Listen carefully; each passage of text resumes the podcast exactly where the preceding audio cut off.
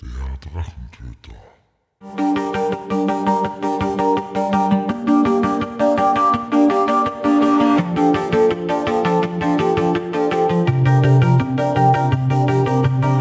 Hallo und willkommen zu einer neuen Episode des Drachentöter Podcasts. Ich bin Mike und rede heute mit Max über die Schauspielerei, die Lowbusters und vielem mehr. Zur Erinnerung, er hatte unter anderem die Lesung Schatten über Innsmouth vorgetragen und ist Teil der Lowbusters, welche mit dem Podcast Spoiler Alert Filme und Serien besprechen und diese mit dem österreichischen Recht analysieren. Und los geht's. Kommen wir zu dir, Max. Ja, Nachdem wir freut die mich. Madita verabschiedet haben ins, wie sagt man da, in die Freizeit. in die ja genau. Die fährt jetzt arbeiten und hat die BH mitgenommen. Uh, Meine Mädels. jetzt bist frauenlos daheim. Ja, ist, aber ich freue mich, dass du dir bereit erklärt hast, dass das Gespräch jetzt achteinhalb Stunden dauern wird. ja. ähm, ich hoffe, alle Drachentöter, Ja. HörerInnen gefallen sich auf diese ausführliche Darlegung meines Lebens. Das auf alle Fälle. Aber deines Lebens, das fängt schon mal gut an. Ja, womit hast du eigentlich angefangen? War es erst die Liebe zum Brettspiel oder zum Rollenspiel oder zum Schauspiel oder zu, zu, zum Juridikum oder wie nennt man das? Fangen wir am Anfang an. Am Anfang waren, glaube ich, wenn ich das jetzt so spontan, das ist ja eine nicht inszenierte Konversation. Deswegen ist das erste, zwei Sachen vor allem, äh, mit dem es angefangen hat. Und das waren Hörspiele auf Kassette und ähm, ein Moment, wo mich ein, ein Bekannter von meinen Eltern gefilmt hat, so im Garten, wir haben gespielt und, und der hat halt irgendwie seinen neuen Camcorder äh, Videokamera hat's damals noch geheißen, ähm, dabei gehabt und der hat mich gefilmt. Und, und das war so ein Moment, der, das, ich sehe das nur, ich weiß nicht, ob es diese Aufzeichnung noch gibt, aber das war so ein Moment, da hat er mich gefilmt und ich habe irgendwie nicht mehr wegschauen können von der Kamera. so Und ich habe nichts da. Ich habe mich nicht aufgeführt, ich war nicht lustig, ich war nicht peinlich berührt oder so. Aber Ja. so das, das war irgendwie so ein Moment, Aufnahme, die gibt's noch in meinem Kopf. Und die Hörspiele, das war halt so, dass ich mir die voll gern angehört habe. Alle möglichen. Also ich habe gehabt zum Beispiel Masters of the Universe, einige Folgen. Dann habe ich gehabt viele, viele Benjamin Blümchen, Huibu, ähm, Das Gespenst und ähm, Hugo. Das, also Mitternachtsparty heißt das. Ähm, das ist nicht ganz so bekannt wie der Huibu. Ähm, und dann habe ich noch gehabt die, die Hörspielversion von ähm, Robin Hood, König der Diebe, mit Kevin Costner. Ähm, und also die deutsche Version von dem. Und das sind zwei Sachen. Das eine, dieses, diese, ähm, diese Hörspielversion für König der Diebe war deswegen spannend für mich, weil es da, nämlich ähm, zwei Kassetten gibt, also zwei Teile. Das ist zweiteilig, weil es ein langer Film ist. Und ich habe nur den ersten Teil gehabt, ganz lang. Jetzt habe ich halt irgendwie den ersten Teil auch vom Film mitreden können. Ganz, also alle, Wo- Wort für Wort habe ich mitreden können. Ähm, ein reicher Mann aus Nottingham. War- das ist so lustig, genau. Der wollte über den Fluss, doch er war nicht schlau viel weiter. Da war mit der Reise Schluss. Bitte um Gnade, reicher Fremder. Ich bitte niemanden. Das ist so geil. Irre. Ah, genau. Und jetzt habe ich, und ich habe halt nur ähm, äh, mitreden, mitreden können, für, solange wir halt aufgepasst hat auf diese erste Kassette. Und ich weiß noch genau, dass meine Mama dann überall geschaut, das war ja quasi Prä-Amazon und Internet und alles. Ähm, damals, im Jahre 1879. Ja, man muss da ein bisschen aufpassen. Es hat nämlich genau mehrere Variationen gegeben, wie man dazugekommen ist. Universalversand, Genau, Quelle. Quelle, dann Donauland, glaube ich, hat es noch gegeben. Das war Donauland, auch, jawohl, genau. auch noch in die Richtung. Und dann hat es aufgehört. Genau. Das war's. Mal Ende. Und das war halt das, da, und da hat es den immer gegeben, diese, diesen zweiten Teil. Und erst viele Jahre später, da habe ich eigentlich gar nicht mehr gehört, habe ich dann doch nur einen zweiten Teil gekriegt. Und das war halt dann für mich so total unterwältigend, weil halt, ja, weil der erste Teil halt da war. Was halt dann für mich aber ganz blöd war, es hat aus irgendeinem Grund dann ich glaube, sie haben die Rechte nicht mehr gehabt, an der Stimme vom Alan Rickman, der deutschen Stimme vom Alan Rickman. Und jetzt haben sie es neu synchronisieren müssen. Und jetzt gibt es halt zwei Versionen. Die alte, aber die gibt es eigentlich nicht mehr, weil sie ja nicht mehr ausgestrahlt werden darf. und die Neiche. Und der war halt ganz anders, der Sprecher der Neiche. Und natürlich ist das schwierig, weil man halt dann so, ich weiß nicht genau, woran solche Sachen liegen. Ich glaube, es war rechtlich. Und ähm, ja, das ist die eine Sache gewesen. Was aber für mich auf die Frage, was ich, warum ich das was ich jetzt beruflich mache, beruflich mache, hat sich für mich so gezeigt bei dem Hugo, das äh, Schlossgespenst. Das war eine Mitternachtsparty hassen die. Das ist gibt's jetzt auch wieder neu. Und ich habe halt irgendwie die ersten Folgen da gehabt. Da ist der, der Hugo, das Schlossgespenst, und der James, der ist Butler, und die Gräfin. Die hat aber keinen Namen, glaube ich.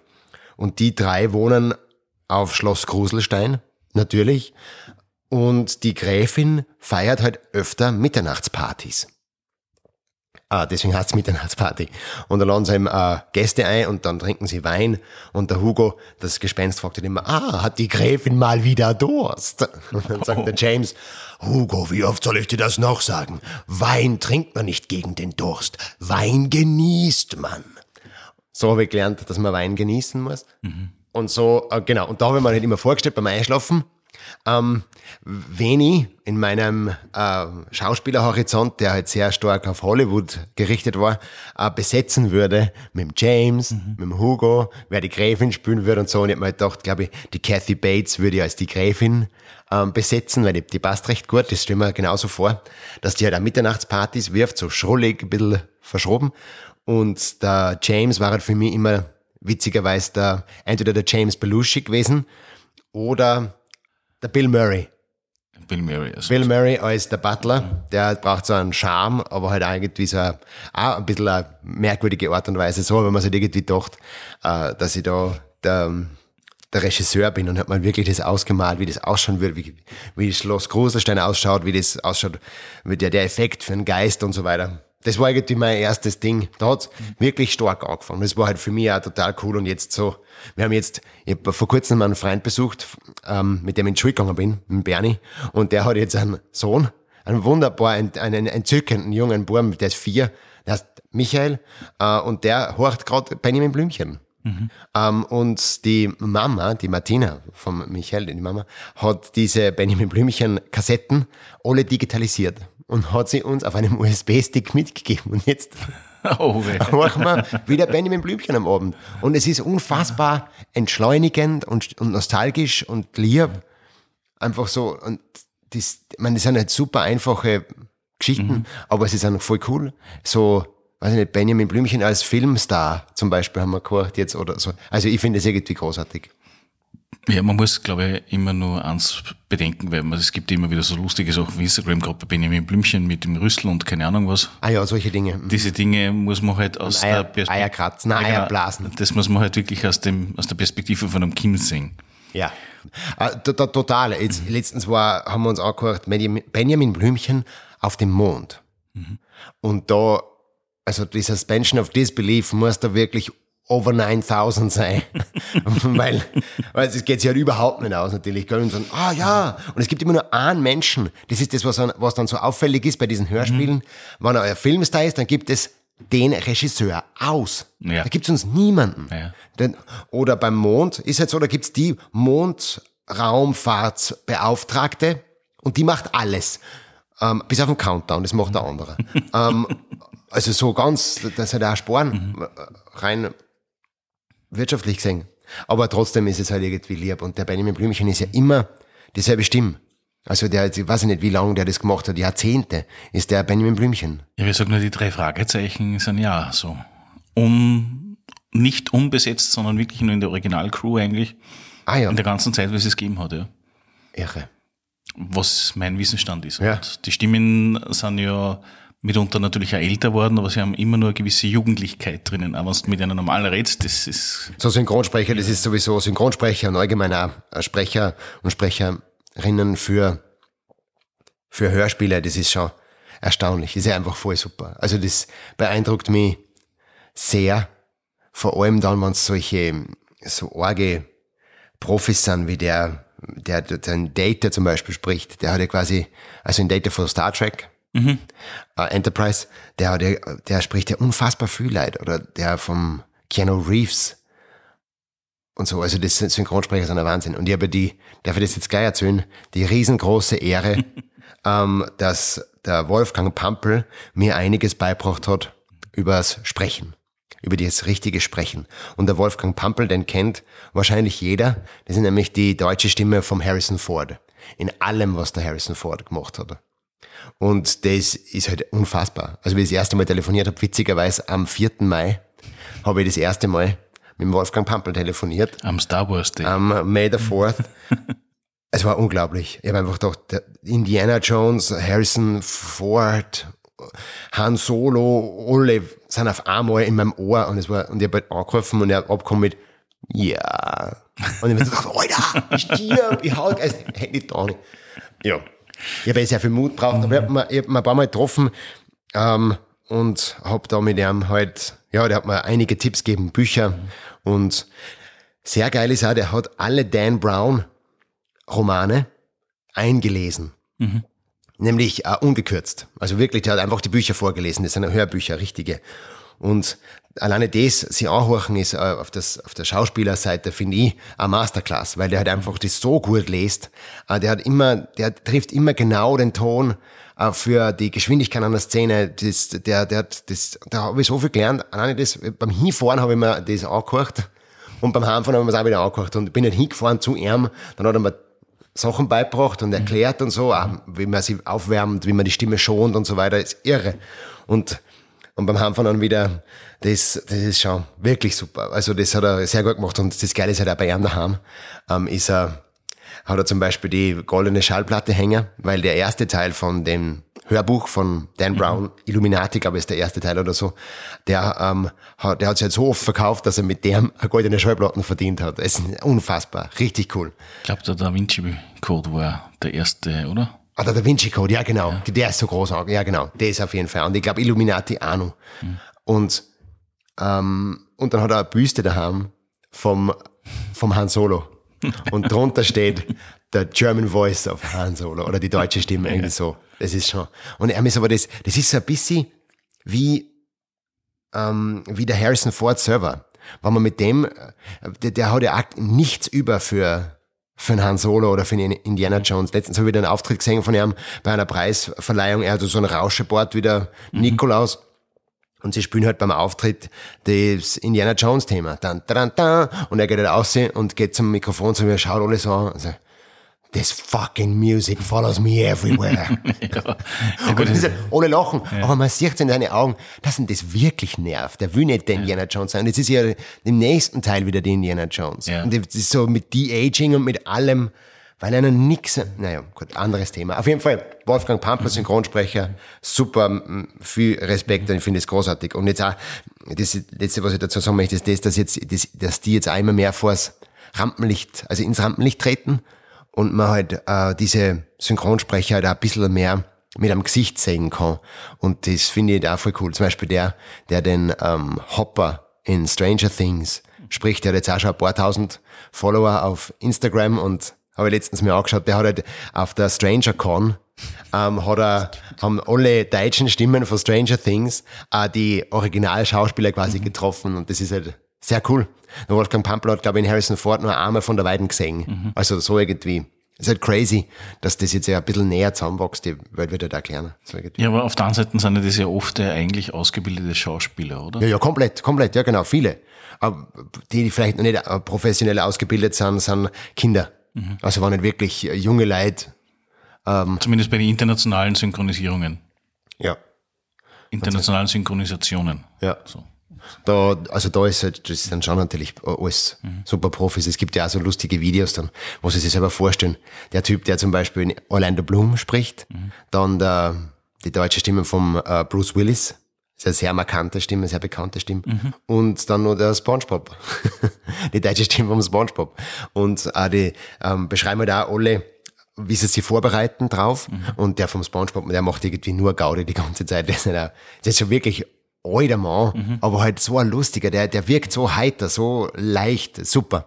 Und auf der anderen Seite dann der vom Orlando Bloom ist halt so ein richtiger Synchronsprecher, der liest jeden Tag in der Früh nach einem warmen Glas Wasser eine Zeitung, eine, eine Zeitung, also eine Seite von einer Zeitung, eine Zeitung natürlich laut äh, vor, um sie quasi vorzubereiten, aufzuwärmen und so weiter. Kann man vorstellen, dass der dementsprechende Stimmübungen macht täglich. Ähm, und der von, der von Bruce Willis hat gesagt, ähm, ich habe zu viel, ich habe früher zu viel geraucht und zu viel gesoffen. ich glaube auch nicht, dass das die ganze Wahrheit ist natürlich, aber das Image der Stimme muss natürlich auch aufrechterhalten. Ja, sowieso.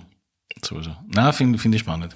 Das heißt, in, äh, das war so die Basis für dein, für dein Tun, für dein zukünftiges. Ja, also das war der, der kleine Maxi, der im Bett liegt und sich die Sachen vorstellt. Danach hat's dann eh ähm, mehrere Anläufe gebraucht.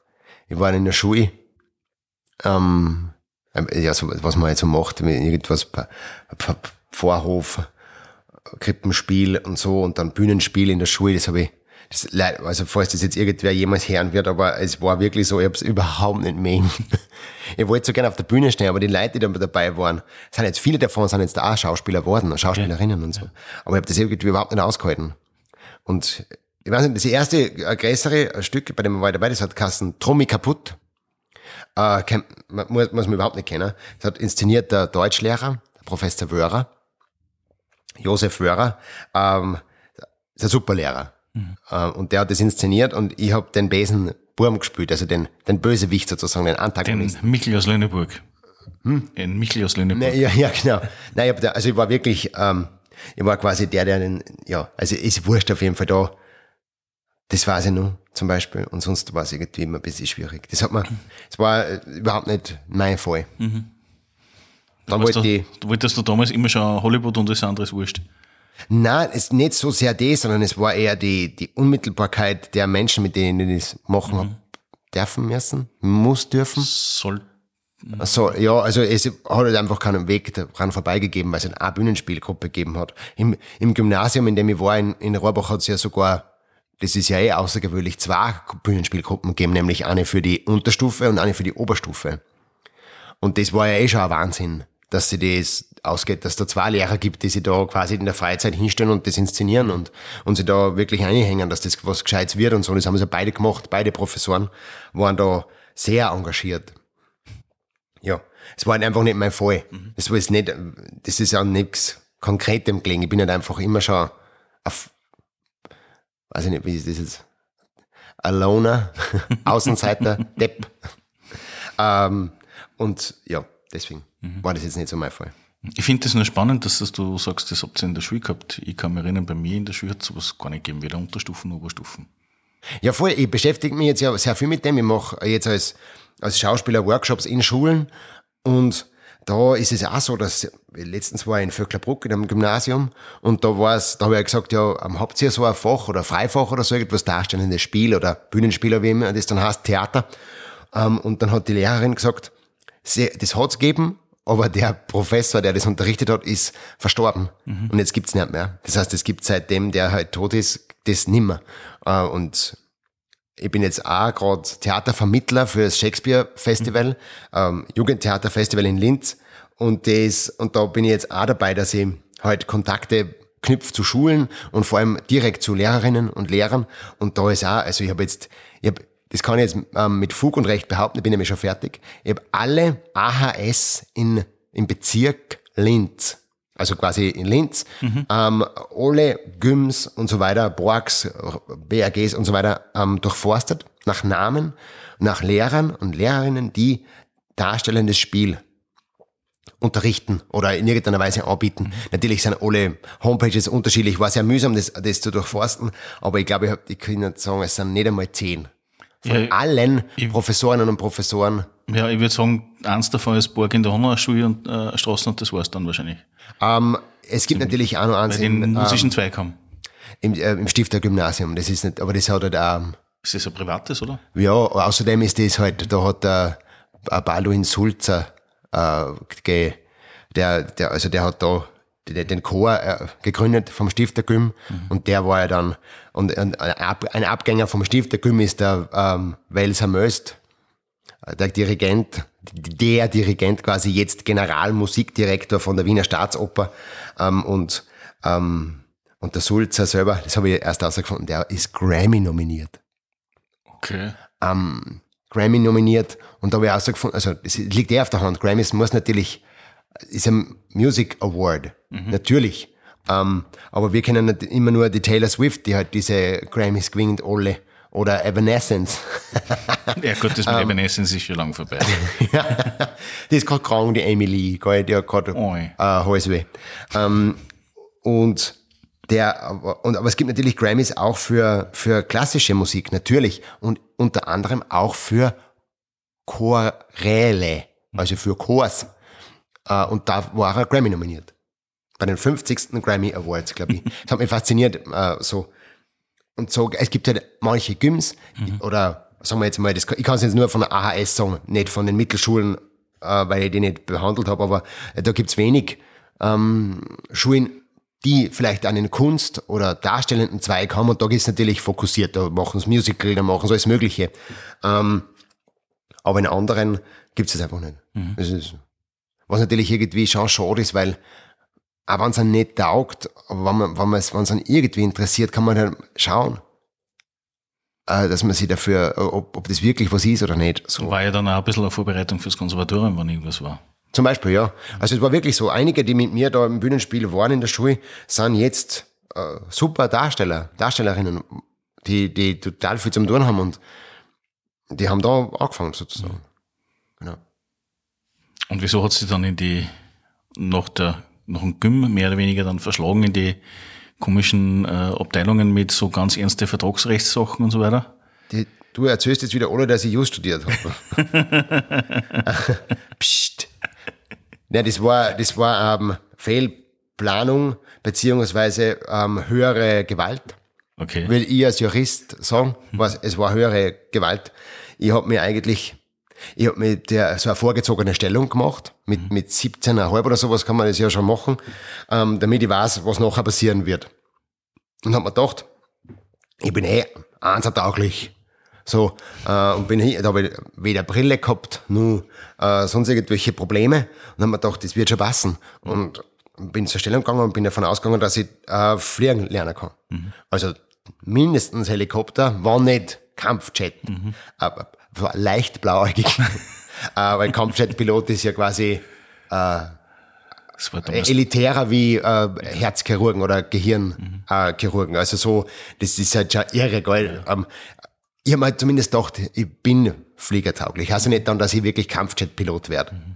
Ähm, bin hingegangen und dann, das ist, die, die Geschichte muss ich kurz erzählen, das war nämlich so, ich war bei der Stellung natürlich da in der Kasan, Gasse, schau, äh, in Linz, natürlich Musterung.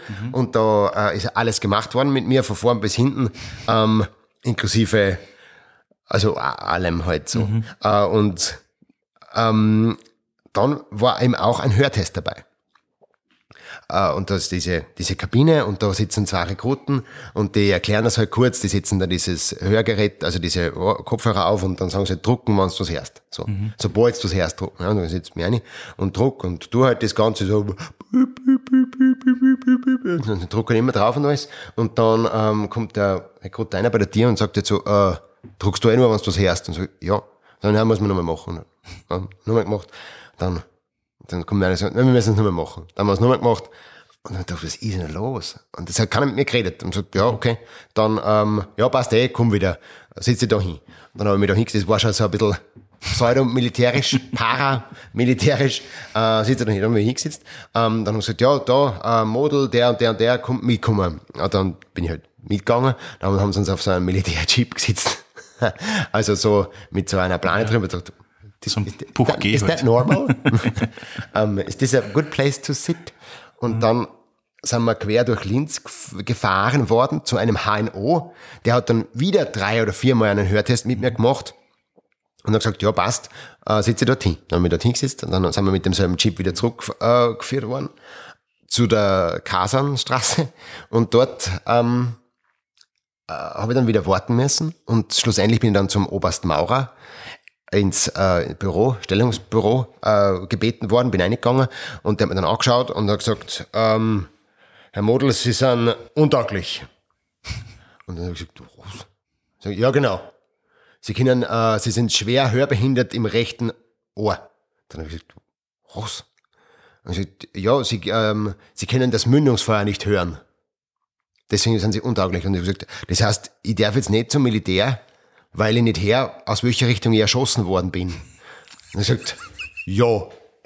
Ich sagt, ja, muss ich, das heißt, muss ich jetzt zum Zivildienst oder, oder wie? Er sagt, nein, sie können jetzt heimgehen. Und ich war halt eigentlich, auf der einen Seite war ich voll enttäuscht, weil ich halt so einen Plan gehabt habe. Aber auf der anderen Seite bin ich dann rausgegangen und ich weiß noch genau, ich habe dann so direkt vor dem Büro, da war die Tür noch offen, so einen Strike-Pose ja. gemacht, weil ich schon gemerkt habe, das ist was sehr Gutes jetzt, das passiert ist und ich muss nicht mhm. ein, einrücken und so. Alle anderen haben einrücken müssen. Mhm. Und ich hab nicht. Und dann habe ich mir gedacht, das gibt's ja nicht. Und dann habe ich mir das halt nochmal anschauen lassen von einem HNO, der mit mir geredet hat. Mhm. Gibt's auch. Und der hat dann echt gesagt, das ist eine Verknöcherung von Hammer und Amboss im Mittelohr. Angeboren, mhm. degenerativ, muss operiert werden. Ist dann gemacht worden. Ähm, es ist aber nur immer so, dass ich also ich, ich, ich höre schon alles, mhm. aber vor allem, weil mein linkes Ohr das rechte halt von Anfang an kompensiert hat. Ja. Aber natürlich ist dadurch auch der Plan ins Wanken geraten, um jetzt auf die Frage zurückzukehren. Und es ist jetzt so, so gewesen, dass ich dann ähm, auf einmal war es so, ja, was tue ich denn jetzt? Mhm. Und dann, es war dann, ich wollte eigentlich damals studieren Film irgendwo. Aber auf allen Filmhochschulen ist natürlich der Bewerbungsprozess schon lang beendet gewesen. Die haben ja meistens so drei, vier, fünf äh, Stufen, die man begehen muss, um aufgenommen zu werden. Und dann nehmen sie halt immer nur eine Handvoll. Mhm. Also Wien, München, alles war schon längst der Zug abgefahren. Und dann habe ich gedacht, okay, äh, dann muss ich etwas anderes machen. Was, was, was, was tue ich denn? Irgendwie ist das, das freiwillige soziale Jahr war noch nicht so, zumindest habe ich nicht gewusst, dass das gibt. Mhm. Wahrscheinlich hat es noch nicht gegeben. Ähm, und dann habe ich gedacht, ja, dann muss ich was studieren. Aber ich kriege kein Studentenzimmer mehr. Also nein, andersrum, ich bin immer gedacht, weißt du, was ich studiere? Na, keine Ahnung. Ich gehe wieder zurück ins Gym und frage dort die Lehrer, die mich gehabt haben. Und habe mit zwei Professorinnen geredet, mit meiner Deutschprofessorin und mit meiner Lateinprofessorin. Und gefragt, was würdest denn ihr glauben, was ich studieren soll? Und haben gesagt, ja, du warst eigentlich schon immer sehr gut in Sprachen in Deutsch, auch in Latein oder so, was interessiert dich? Und ich ja, Englisch interessiert mich und Deutsch auch. Und ich ja, dann, wieso machst du nicht das? Und ich gedacht, ja, wo geht denn das? Und dann habe ich geschaut, es gibt in Innsbruck. Deutsch und Englisch. Bin ich hingegangen, habe mich inskribiert, dann haben sie gefragt, äh, auf Lehramt oder nur so? Dann habe ich gesagt, ja, na, weiß nicht, ob ich unterrichten will, das war aber eigentlich eine stressige Situation, mhm. alles zack, zack, zack, weiter, weiter. Und ich gesagt, na, was hast du auf Lehramt? Das, ja, das heißt nur ein halbes Jahr Praktikum länger. Mhm. Und ich ja, dann halt auf Lehramt, das ist ja wurscht, dann mache ich das auch. Dann bin ich rausgegangen aus dem Immatrikulationsgebäude. Bin da gestanden, war eingekesselt von diesen unfassbar hohen und mich äh, erdrückenden Bergen in, in Innsbruck. Also fürchterlich. Und man dachte, viereinhalb Jahre. Alter. Und dann ist mir eingefallen, wo schlafe ich denn heute? Und dann habe ich gedacht, wo schlafe ich denn morgen? Wo schlafe ich denn jetzt die nächsten viereinhalb Jahre? Ich bin, bin, ich bin komplett deppert. Mhm. Was tue ich denn überhaupt da? Dann haben wir Gott sei Dank eine Schulkollegin aufgenommen, die hat schon dort ähm, ihren Platz gehabt und alles. Äh, die ist jetzt Psychologin, die hat Psychologie studiert. Und die Dani ist das. Und die hat auch dann schlafen dürfen. Hat mich halt, äh, sie ist dann ins, ich weiß nicht nur genau, sie hat mit ihrem Freund dort gewohnt, ähm, mit dem damaligen Freund, mit dem sie jetzt eh noch zusammen ist immer. Und äh, mit dem haben wir dann betrunken. Ähm, und dann bin ich heimgefahren und hab mir gedacht, so, was studiert denn jetzt wirklich? und habe dann halt geschaut, also, wo, wo kann ich überhaupt schlafen? Und so, es war irre. Und dann habe ich herausgefunden, ja, meine, meine Oma, also das habe ich schon gewusst, aber sie hat damals noch gelebt und hat in Linz gewohnt, meine Oma. Uh, und dann habe ich halt gefragt, ob ich bei ihr wohne, der Verzeidel, wenn ich in Linz eine Studienrichtung finde. Und dann hat sie gesagt, ja, okay. und dann habe ich uh, in Linz geschaut und da hat es halt irgendwie Physik, Mathematik, alles naturwissenschaftlich habe ich gewusst, da werde ich da, da, da mache ich die Professoren zum Mörder, weil ich so schlecht war, so unbegabt. Und mhm. Wirtschaftswissenschaften haben wir gedacht, das ist sicher wie Geografie und Wirtschaftskunde, das studiere ich sicher nicht. Mhm. Ähm, Soziologie hat man nichts gesagt. Und dann ist nur ein Jus überblieben. Und dann habe ich Jus studiert. Und habe drei Wochen habe ich es bei meiner Oma ausgehalten. Und dann hast du nur drauf gehabt, oder was? Na, dann, äh, dann ist ähm, eine flüchtige Bekannte in mein Leben getreten wieder, die hat auch Jus studiert, die Julia. Ähm, und die hat gesagt, ähm, sie braucht ein Studentenzimmer.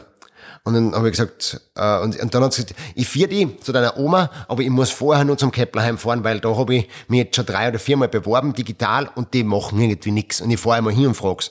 Und dann habe ich gesagt, ja, dann fahre ich halt dann noch Gachmin und dann, und dann fährst du mich heim. ich hätte mit der Bim anfangen können, aber mit der Julia war es immer sehr lustig. Die war, die war also einfach eine lustige Frau. Und dann haben wir gedacht, ich fahre jetzt einfach mit mit ihr.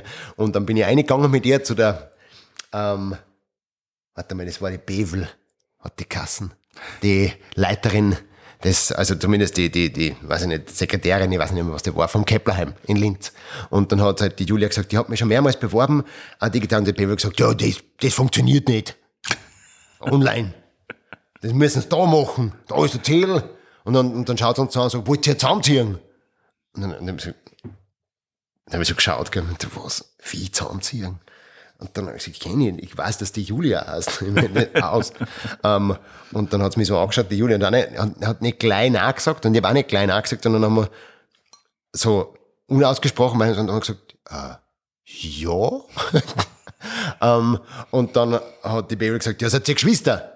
Die Julia hat auch sehr viel Locken ähm, und also die hat echt total dichte, mega Locken gehabt und ich hab, damals halt, ich auch Locken und dann haben wir jemand geschaut und sagt sie Geschwister und dann haben wir gesagt, haben wir gesagt, na, dann sagt sie zusammen. Dann, dann haben wir gesagt, na, wir kennen uns kaum. Und dann haben die, ich wollte zusammenziehen. Ich sagt, ja, warum darf man das nicht? Oder ist das ein Problem? Und sie, na, ich werde sie schon sehen. Und dann haben wir, dann habe ich tatsächlich dies, diesen äh, aus, Bogen ausgefüllt dort und ähm, äh, ich glaube, das nächste Monat dann sind wir zusammen in ein Studentenzimmer gezogen und weg von der Oma. Äh, und dann habe ich echt eine Zeit mit der Julia gemeinsam gewohnt und es war irgendwie, sie war fast nie da. Ähm, ich war immer auf der Leisch und, und ey, ja. Aber es war lustig. Genau. Das war meine erste Zimmerkollegin dann ähm, mit Jus. Und dadurch, dass ich mir halt dann, da war dann sie und andere Leute auch, und das war das erste Mal quasi so, nicht, nicht bei wem daheim wohnen, sondern nicht selber äh, sei und einkaufen und touren und keiner sagt, wann jetzt daheim sein musst oder äh, sonst irgendwas. Und dann, dann habe ich mich da irgendwie so wohl gefühlt. Und es hat mir taugt. Und dann habe ich auch irgendwie übersehen, dass ich mich ja wieder bewerben sollte bei den, bei den Schulen, auf die ich eigentlich gehen möchte. Und außerdem ist mir Jus relativ leicht gefallen am Anfang. Und dann habe ich halt weiter. Genau. Und über Umwege, viele, viele Umwege und Sachen, die dann dazwischen passiert sind, habe ich es tatsächlich auch fertig studiert. Und habe ähm, nicht nur fertig studiert, sondern auch noch als, als Zivilrechtsassistent gearbeitet auf der Uni. Aber das war auch super, weil das mit den Kolleginnen, die damals mit mir gleichzeitig dort gearbeitet haben, am Institut für multimediale Linzer Rechtsstudien, ähm, verstehe ich mich nicht mehr sehr gut. Wir haben sogar eine WhatsApp-Gruppe. Und letztens haben sie zumindest der Teil, vor, letzte Woche war das, haben wir uns äh, sogar wieder getroffen und uns ausgetauscht ein bisschen. Und es ist nur immer, als ob wir eigentlich ähm, nur immer zusammenarbeiten würden. Das heißt, du müsstest eigentlich jetzt nur zum Landsee gehen und sagen, ich möchte dort bei dir äh, die, wie sagt man da, da? die Konzipient sein. Konzipient sein. Ähm, nein, das geht nicht, weil ich nämlich direkt von der Uni auf, also direkt von der Uni auf der studentischen Seite auf die assistentische Seite gewechselt bin und dazwischen nicht das Gerichtspraktikum gemacht habe. Ah, Ähm, und ohne Gerichtspraktikum, das dauert neun Monate, glaube ich, das ändert sich jedes Monat, wie lange es dauert, ähm, kann man, kann man nicht, kann man nicht weitergehen in die juristischen Kernberufe, Anwalt, Notar und so weiter. Da ist ja überall die Voraus Voraussetzung, dass man, dass man eben das Gerichtspraktikum gemacht hat, genau. das heißt, was würde dir, wenn du den Weg weiter wählen würdest, was du eh nicht tust, aber was würde dann noch bleiben von der Ausbildung? Außer Also dass dieses weißt, wie Gerichtspraktikum und dann eben die äh, moderne Version der Sklaverei jenseits von Bangladesch, nämlich äh, konzipient sein. Also da werden sich jetzt einige Juristen natürlich im Grabe umdrehen und sagen, du bist ja kein äh, Sklave. Aber was ich so gehört habe, bei manchen Kanzleien kann es sein, ich bin jetzt wieder sehr juristisch vorsichtig, dass man mehr als die gewohnten 40 Stunden arbeiten muss, teilweise das drei oder vierfache in der, Mo in der Woche. Ähm, Habe ich gehört. Ähm, aber so, der Michi war ja, der Michi Lanzinger war ja interessanterweise sogar Kollege von mir. Der ist ja sozusagen Teil von dieser Gruppe, die sich noch immer trifft. Ähm, und äh, der hat es halt viel, viel besser gekriegt. Ich habe den großen Respekt und bewundert das, wie der Michi das macht als Anwalt. Das, das, ich finde, ähm, wann wer Anwalt sein äh, soll, Mhm. als, als, wenn wer seinen Beruf, zur, also seine Berufung zum Beruf gemacht hat, dann ist das der Michi Lanzinger. Mhm. Komplett. Also der ist Anwalt mit allem. und scharf. also er ist wirklich super. So wie es ich halt erlebe von, von außen. Ich habe mit ihm gemeinsam die Lawbusters und so, damit halt auch relativ viel Kontakt mit ihm, was, ich sehr, was mich sehr gefreut. Und er hat mir auch schon ein paar Mal geholfen als äh, Anwalt, als mein Anwalt. Und da weiß ich einfach, dass er das wirklich super macht. Mhm. Sehr cool. Das heißt, aus der Gruppenmasse ist dann im Prinzip eigentlich dann die Idee zu den Lobasters entstanden, beziehungsweise Nein, die Lobusters Lobusters selber. Idee, das muss ich neidlos zugestehen, hat der äh, Michi Lanzinger in seinem Kopf äh, gefunden. Alleine. Und äh, hat mich dann eingeweiht und hat gesagt, Max, kennst du die Science Busters? Und ich habe gesagt, ja. Machen wir dasselbe mit Jus. Lawbusters. Und ich habe gesagt, ja. In, in, gemeint, da waren wir äh, Tür an Tür Kollegen im, auf der Uni. Ah, war das noch zu Uni-Zeiten, wo es angefangen Genau. habt, okay. Ist da, da der Utz und die Ding, die, wie heißt sie, die, Die Ingrid, die Ingrid auch dann gleich dabei? Nein, ah, die waren es ist erst viel später passiert eigentlich, weil wir natürlich dann auch das alles eher mal so als Idee. Ja, irgendwann machen wir ein Kabarett, haben wir gesagt, mit den Lawbusters. Irgendwann machen wir was Lustiges. Und haben halt mal so brainstormt, der Michi hat auch Sachen aufgeschrieben, ich habe Sachen aufgeschrieben. Ähm, und, und dann haben wir halt irgendwie so zu uns gedacht, na ja, es war doch gar nicht schlecht, wenn wir ähm, nur einen Dritten im Bunde hätten und vielleicht auch eine Frau, so dass man nicht, das nicht so, also wir haben damals, es war auch ein bisschen der, der, der Gender-Gedanke sozusagen dahinter, dass man einfach die Sache von zumindest zwei Seiten beleuchten können. Und da ist dann die Ingrid dazugekommen. Genau. Ähm, damals nur Gumprecht, jetzt Saueressig. Und hat, äh, ja, die hat dann auch das Ganze ein bisschen vorangetrieben, muss man auch sagen.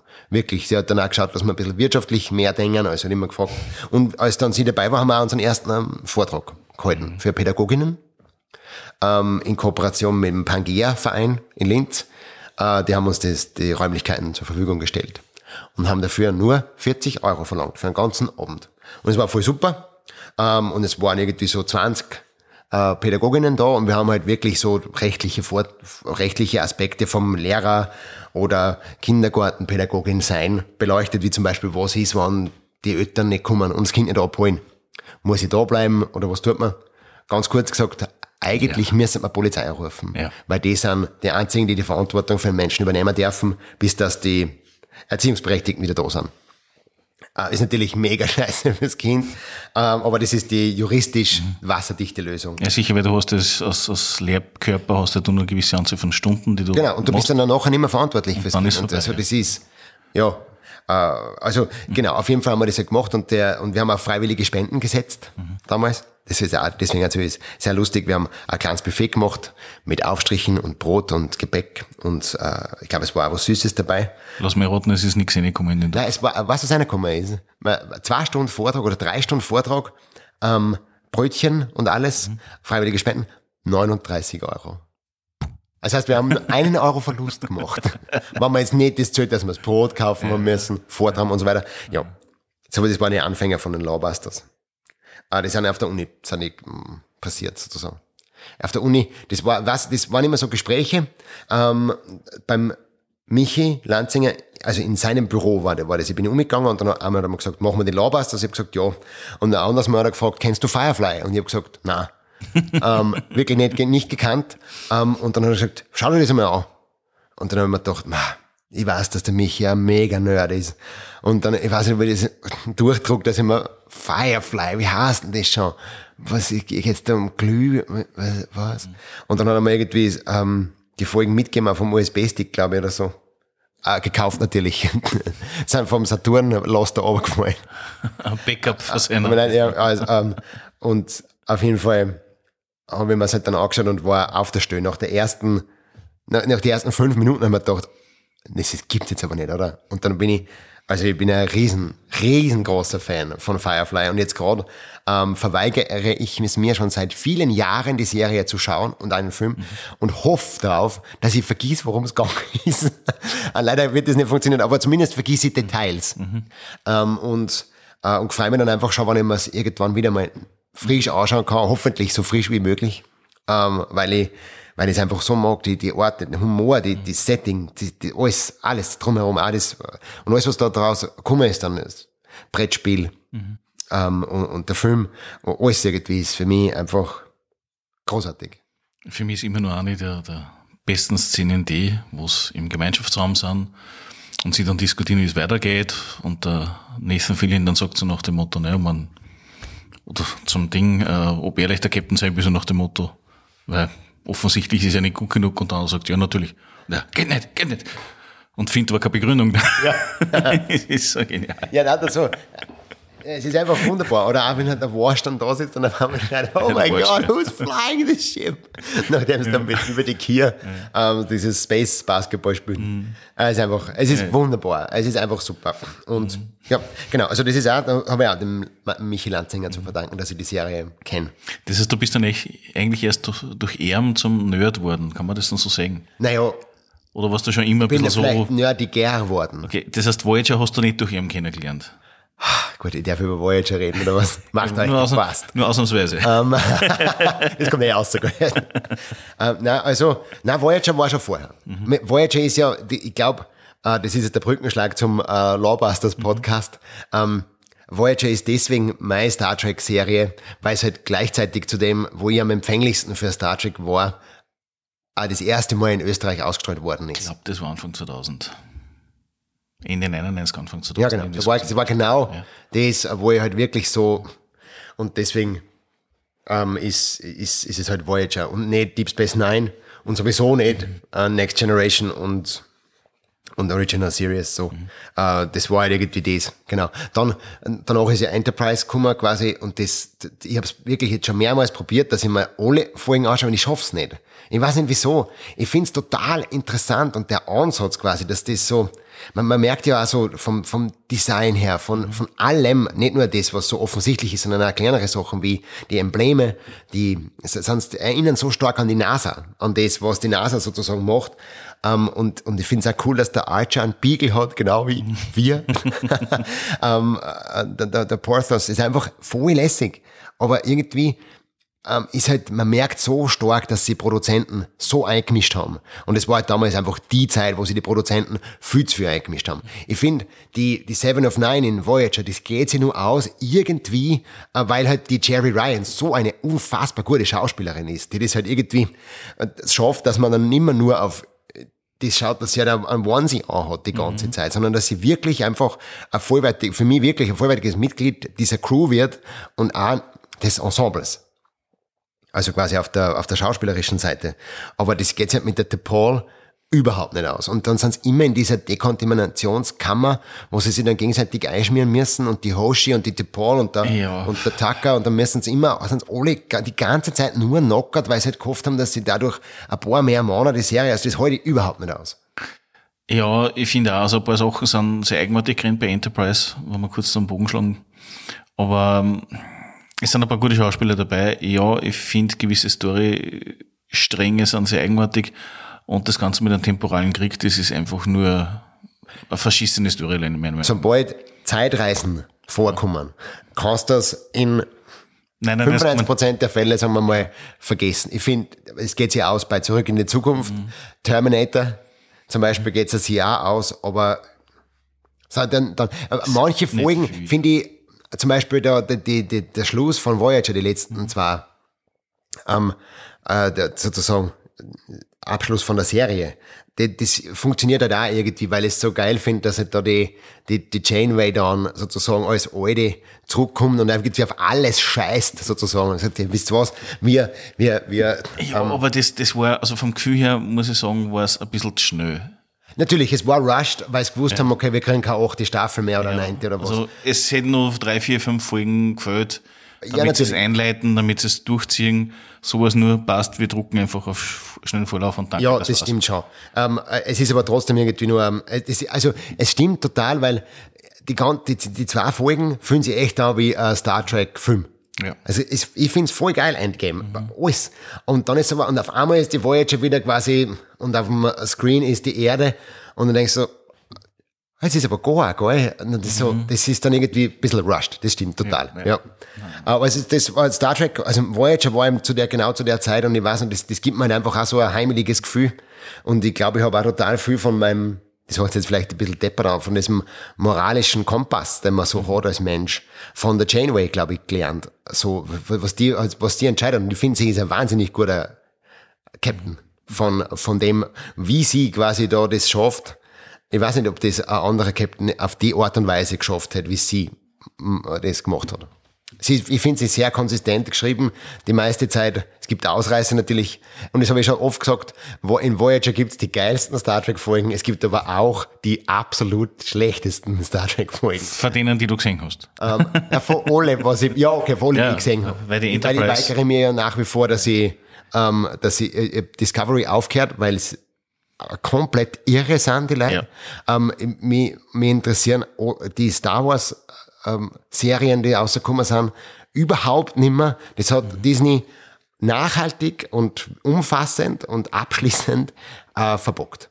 Komplett. Also ich, äh, es geht sich einfach nicht mehr aus für mich. Boba Fett, Mandalorian, was nicht alles rauskommt.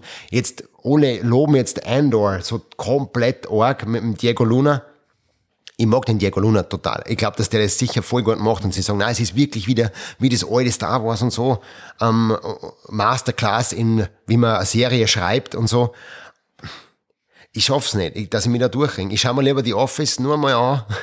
Das 25. Mal oder, äh, oder halt Voyager-Folgen, ja. Nur immer in 4 zu 3 und alles und, und pixelig. Aber ich, ich finde, das hat irgendwie, das ist so, das ist wirklich, wenn man mal ein, Tode, ein totes Pferd haut. Andere Richtung. Zu dem Zeitpunkt, wie Voyager rausgekommen ist, ist auch die Serie von Stargate, also die SG1 rausgekommen. Ja. Wie ist da der Zugang dazu? Schön, dass es gibt und wird ignoriert, oder? Also, nein, ich hab na schon, also die, ähm, mit dem Richard Dean Anderson, also die, die ist, Mit dem MacGyver bitte. Mit MacGyver, genau. äh, die habe ich mir schon angeschaut. Ich habe halt immer, ich habe es nicht immer so steil gefunden, dass die, es gibt quasi die, den, den unfassbaren Film mit dem Kurt Russell und alles und das ist so, so episch und so groß und so irre und dann kommt halt die Serie daher und die sind so, mhm, okay. Ja, da hat es ja irgendwelche rechte Probleme gegeben, deswegen haben wir den Namen ein bisschen anders kassen müssen und so weiter und deswegen ist das ja nicht eins zu eins dasselbe. Okay, ja.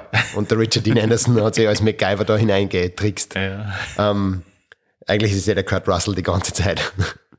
ähm, ja, nein, also ich, ich finde es eigentlich, ich finde einen interessanten Ansatz, aber es hat mich nie so, so gehuckt wie, wie jetzt zum Beispiel Star Trek. Genau. Ich, schau, der, der Film taugt mir total. Und auch diese Idee, dass quasi überall diese Portale gibt und dass man dadurch sehr schnell reisen kann, ist quasi der Warp-Antrieb ersetzt worden und so, das finde ich total cool. Aber so ein großer Fan bin ich jetzt auch nicht von der, von Ägypten, also vom alten Ägypten, äh, dass ich da mich so stark ähm, ja, eingesteigert hätte oder was auch nicht dann. Die anderen, diese Spin-Offs und so, das dann gibt mit Atlantis und so weiter, das ist alles an mir komplett vorübergegangen.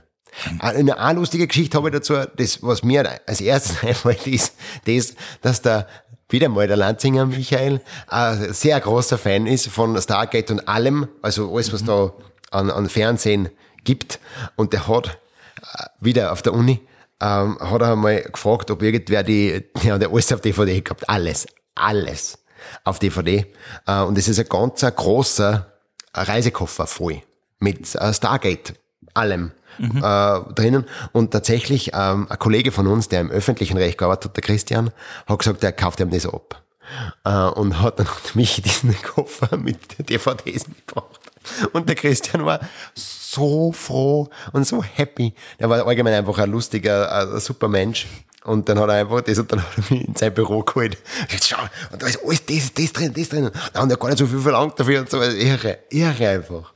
So, das ist das, was mir am, am ehesten einfällt zu sagen. Ich weiß noch genau diesen riesen Koffer mit so viel DVDs drin. Und alles original DVDs und einfach das, ja, nein, irre. Wirklich super. Es ist spannend, ich habe mit Lanze mal geredet gehabt, wegen Stargate, weil er Folgen dazu machen wollte und der irgendwie so, naja, kennt er sich nicht so aus, so habe ich das in Erinnerung gehabt vom Gespräch her. Na, vielleicht war es ja auch das der Grund, warum er es verkauft hat. Dass er halt irgendwie das alles, vielleicht hat er irgendwer mal gehört, der kennt sich aus oder er mag das und dann haben ihm alle das geschenkt zum Geburtstag oder sowas. Wie bei mir sein, oft war, mit, wie ich gesagt habe, ich mag Whisky, auf einmal habe ich 25 Flaschen Chivas Regal daheim schnell gehabt. Und der Hinige lieber. Ja, genau. Danke. Ja. Ja, witzig. Nein, absolut spannend, ja. Stargate, ja. Na, was ich schon sagen muss, also die Grundidee von der letzten Geschichte, die leider eingegangen ist, habe ich extrem geil gefunden. Von Stargate jetzt, oder wie? Was ist das, Atlantis gewesen? Nein, das war nicht Atlantis. Atlantis war das mit den Vampire. Dann hat es gegeben noch äh, gegen, die sind einmal, dann irgendwann einmal entsorgt, äh, Entschuldige, ähm, überwunden worden. Ja? Mhm. Und dann hat man neue Gegner gehabt, das waren die Uri, das waren so Pfaffen, also so priesterähnliche Energiegeschichten. Ich glaube, die, die habe ich zumindest in meinem Durchsappen Ja, gesehen. das war dann ein bisschen sehr eigenartig. Äh, von der Idee her lustig, aber eher so, wie sind die römisch-katholische Kirche auf Kreuzzug, nur halt im Weltall, so in der Richtung. Und dann hat es ja dann noch den Ableger gegeben, wo es ja dann einfach, äh, wo der Anfang schon so genial war, und zwar ein, ein Typ hat einfach nur ein Computerspiel gespielt mit seinem besten Freund, Ja. was in der Beta-Phase war oder irgendwie sowas, und dann hat er ein Rätsel lösen müssen, das hat er dann gelöst, und plötzlich hat bei ihm so die, das Militär angerufen und hat gemeint, so, er darf da mitkommen. Du bist es quasi. So nach dem Motto, du bist es, also hat noch keiner vor dir gelöst und ja, wieso ist ja nur Computerspiel? Äh, mm, mm. Und dann hat sie ausgestellt, er hat das Rätsel gelöst, dass er, dass sie ein Portal öffnen können, nämlich auf ein Raumschiff. Ja. Dann war es auf dem Raumschiff und war Friede vor Eierkuchen, waren ein paar Politiker dabei, ist eh klar. Und dann auf einmal ist die Basis angegriffen worden, weil waren ja Spione oder was und dann haben sie sich nicht mehr gegenseitig hin und her teleportieren können. Aha. Und dann sind sie umeinander gesprungen. Die Idee äh, zugrunde liegend und so weiter hat extrem viel hergegeben. Es war halt nur ein enges Kammerspiel, was das betrifft. Ja. Und das war, glaube ich, das für manche ein Problem. Also, ähm, da, da kann ich jetzt nur eine Sache erzählen. Die, die, also das ist für, für mich so eine von, die, von den nerdigsten oder halt seltsamsten Sachen überhaupt. Eine von meinen Lieblingsserien ähm, ist, äh, ich hoffe, alle sitzen. Nein, weiß ich nicht, ob ihr es überhaupt erkennt. Sliders. Ich wollte halt indirekt auf das vorher ansprechen, weil bei Sliders haben wir das Problem, genau dasselbe, was bei SG1A ist. Wir sind im Prinzip immer von einer Version zur anderen Version von der Erde. Es geht alles mit Dollar, jeder kann jeden verstehen. Zum Beispiel, ja genau, das, äh, das, das, das Geldproblem, das Sprachenproblem bei Sliders ist, ist natürlich groß, aber so, ich weiß nicht genau wieso, ich glaube, das hat mich einfach auch genau ähm, dort gekratzt, wo es mir als Jugendlicher gekitzelt hat, ähm, äh, als ich das das erste Mal gesehen habe. Ich weiß nur genau, dass ich die gesehen habe, die Serie, aber nicht alle Folgen natürlich, sondern nur ein paar. Und dann habe ich mich irgendwann wieder daran erinnert und gesagt, Alter, weißt du, diese eine coole Serie, wo du mit einem Timer in Wörtern, ich weiß nicht, dann habe ich es, glaube ich, gealterwistert damals noch. Ähm, Das wissen vielleicht nicht mehr. Das Nein, also, nein, es war schon gegoogelt. ähm, also hat einmal ein Kollege gesagt zu mir auf der Uni, damals haben wir noch alles mit Alta Vista gegoogelt. ja, da war der Rice Davis war dabei, gell? Ja, genau. Äh, der John, äh, also, den, den habe ich gefunden und habe mir das wieder angeschaut sozusagen. Ach, das ist Rice Davis oder John Rice? John, John Reese Davis heißt John Rice Davis, okay. er. Ähm, und äh, genau, das, das war halt für mich so, das, das, also man muss dazu sagen, es gibt fünf Staffeln, glaube ich, von Sliders und es gibt eigentlich nur so dreieinhalb Staffeln, die irgendwie funktionieren. Weil dann kommen, äh, und das ist auch wieder, deswegen habe ich das ja zuerst bei Star Trek, also bei Enterprise gesagt, ähm, da haben sie auch die Produzenten unfassbar eingemischt. Also ähm, das war so die Zeit, Firefly war es ja auch so. Die sind ja auch nicht in der richtigen Reihenfolge ausgestrahlt worden und zwei Folgen gar nicht. Oder drei. Ja, aber das war damals auch bei Star Trek schon so Standard. Ja, das, es ist extrem viel ersten, ähm, von den Produzenten herumgeschoben ge, worden oder gemodelt worden. und ähm, und das war bei Sliders halt auch so. Ja, beziehungsweise das, was sie halt im Vorabendprogramm, weil meistens sind ja diese Folgen im Vorabendprogramm vor die Hauptfilme gerannt, gerade im amerikanischen Fernsehen. Und was jetzt so ein bisschen dazu passt hat zum, zu den Playoffs oder ähnliche Sachen. Entweder so, genau, oder es war so, dass sie gesagt haben, Sliders zum Beispiel hat ja ganz, ähm, hat einen großen äh, Bogen über die erste Staffel. Okay. Ähm, und es ist ja immer so, dass quasi sie, es fangen immer so an, sie kommen in eine neue Welt meistens, dann sind es entweder nur ganz kurz in der Welt oder es ist halt schon die Welt, wo halt sozusagen dieses Genre, Western oder was weiß ich, Apokalypse oder sowas halt, ähm, oder die Russen haben gewonnen, ähm, spielt und dann schaffen sie es in irgendeiner Weise, dass, dann, dass halt in die nächste Welt springen. Sliden, Entschuldigung. und, ähm, und in der neuen Welt äh, ist dann die Folge halt Gore. Ähm, und, und oft sind es aber Cliffhanger, dass man halt wieder einschaltet natürlich. Ähm, weiß ich nicht, das sind halt, sie, sie leiden direkt in eine überflutete Welt, wo halt sozusagen San Francisco, da ist ja die Needle, dieses, äh, dieses spitze Hochhaus in San Francisco, das quasi nur noch mit, mit zwei Meter aus dem, aus dem Wasser ausschaut. Fürchterliche Effekte, katastrophale Effekte. Ähm, auch vor allem, wieso sollte alles genauso gebaut worden sein und dann ist die Welt überflutet. Ist ja wurscht. Das, um das geht's nicht. um das geht's nicht. Sondern es geht darum, das Leiden dorthin und fallen quasi ins Wasser. Ähm, und in der nächsten Folge, eigentlich, während sie das zu der Nidel hinschwimmen und sie dort halt auf ähm, retten vor einem riesengroßen Megalodon-Hai-Fisch-Version-Dings. Ähm, aber weil sie nicht in der richtigen Reihenfolge ausgestrahlt worden sind, hassen sie jetzt auch anders, sozusagen, also sind in einer anderen Reihenfolge auf den DVDs und so. Und jetzt ist es halt so, dass ähm, in einer Folge sliden sie quasi ins Wasser ein, die ist gore, dann sind sie in der nächsten Folge irgendwo anders und in der übernächsten Folge auf einmal sind sie wieder im Wasser und müssen sie auf die Nidel retten. Und hat das so, weil halt quasi gesagt haben, ja, jetzt haben wir eh zweimal schon so eine verkopfte Folge mhm. gehabt, jetzt brauchen wir wieder mal was, wo die Wade Wells als Frau mehr vorkommt so. Und diese dann auch, ähm, äh, diese dann ersetzt worden, die Wade, äh, sind dann sukzessorisch alle ersetzt worden.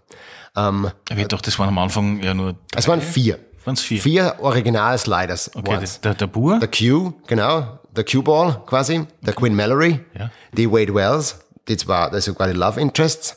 Dann ähm, der der John Rhys Davis, also der Maximilian Arturo. Vielleicht mhm. ist deswegen auch was, dass mir so gefallen hat, weil der ist der einzige war, der ja, ja. Maximilian Kassen hat. ähm, und nur der Crying Man. Okay.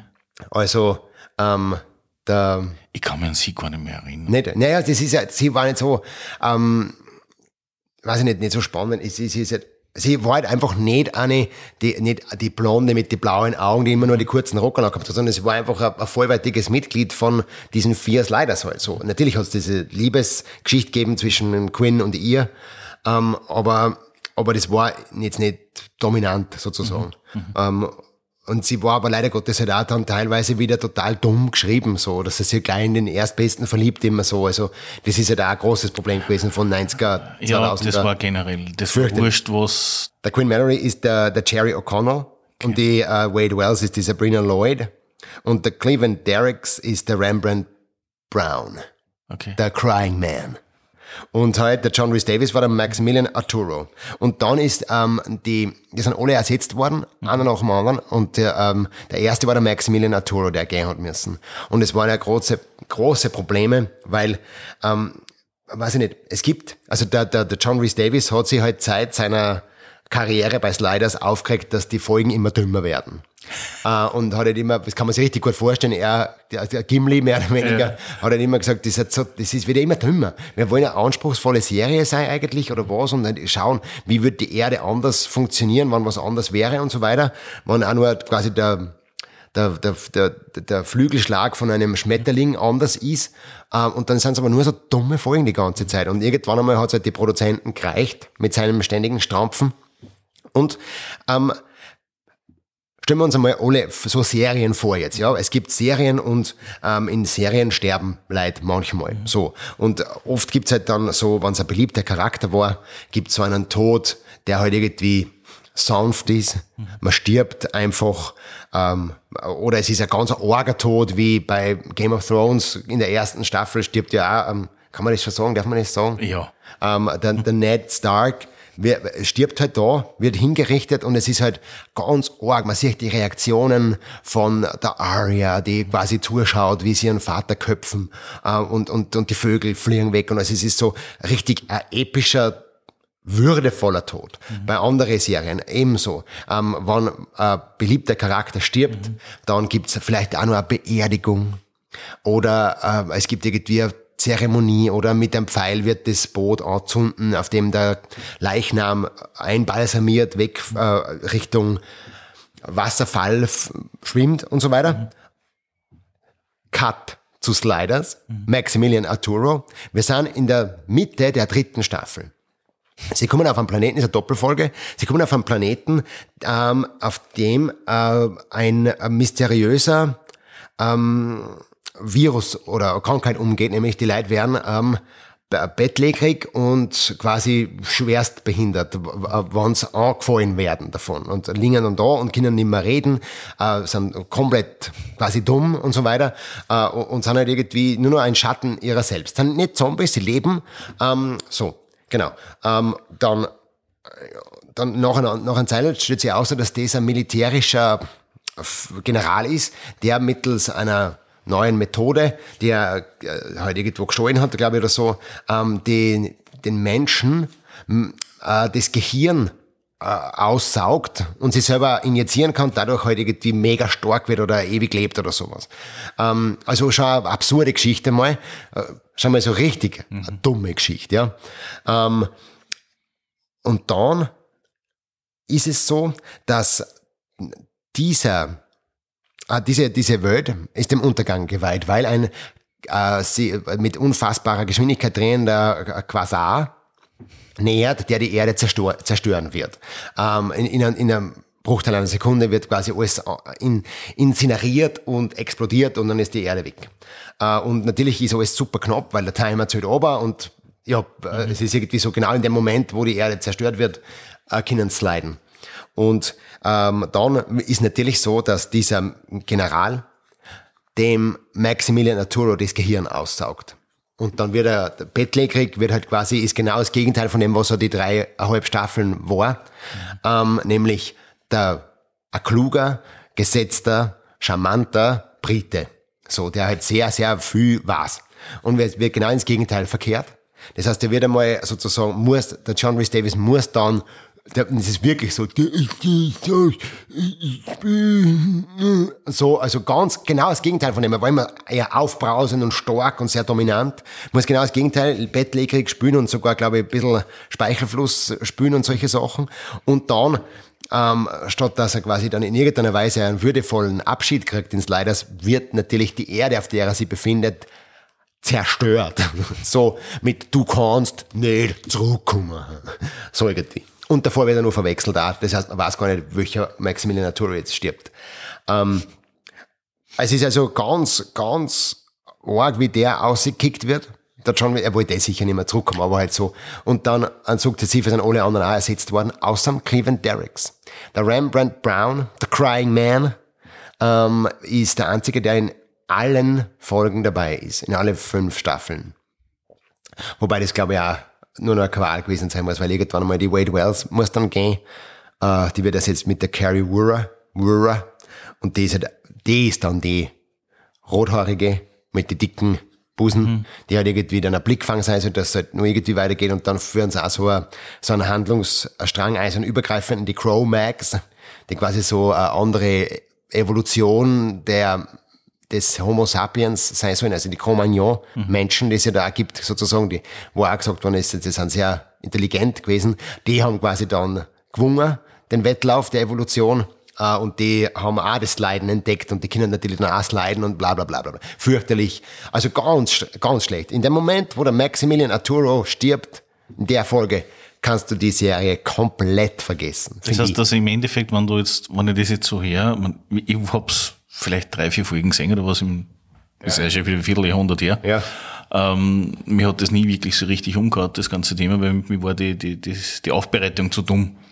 Ja, ja. Ich habe ja in dem Sinn ja zurück in die Zukunft und ähnliches aus, oder Twilight Zone und ähnliches äh, gehabt. Da war das nur, um es vorsichtig auszudrücken, wirkliche schwachsinnige Hollywood-Produktion. Ja, voll. Um, das heißt, Staffel 1 bis 3 und danach einfach aufhören. Und da kann man eigentlich aufhören, ja, schon. Ja. Also in der Mitte von der dritten kann man aufhören. Mhm. Äh, ich habe es halt super gefunden, weil sie sich eigentlich schon ein bisschen was anderes haben. So, es gibt zum Beispiel, der Crying Man ist ja sozusagen, der kommt ja nur durch Zufall dazu, mhm. der Rembrandt Brown, ähm, weil er halt dieses Sliding, diese, dieses Portal aus der Rand- und Band gerät beim ersten Mal und er dann mit dem Auto reinfährt und er war halt gerade auf dem Weg gewesen, sagt er, dass er so groß wird wie der Elvis so in die Richtung. Ähm, und, und dann haben sie wirklich ein Musikvideo draht. Mhm. Das gibt's aber, das sieht man nie in der Serie. Das kann man nur auf YouTube ähm, äh, sehen. Äh, da, da wo halt echt so, ähm, wo halt genau sein große, sein großes Markenzeichen also lustig ist, dass er halt von beide Augen individuell weinen kann. Er kann also quasi nur links oder nur rechts ähm, äh, Crying, The Crying Man. Gut, das ist ein lustiger Aufhänger, aber absolut. Ja, es ist, es ist deppert, aber es ist irgendwie so, es ist so, es ist so eine einfache Science Fiction, so diese Science Ja. Fiction, quasi Für- auf der Basis einfach, was waren, wann die Russen gewonnen, was waren, Ja, ja. wann äh, die Erde quasi nur von den Dinosauriern beherrscht wird. So im Sinne von, dass man den Jugendlichen ein bisschen so Perspektiven gibt. Ja, oder, oder weiß ich nicht genau, oder, äh, ja, es, gibt sehr viel Mhm. so, so Folgen, oder Penicillin haben sie nicht erfunden zum Beispiel. Und dann erfindet der super schlaue Professor Maximilian Arturo ähm, also eine Basisversion von Penicillin mit einem Joghurtschimmel.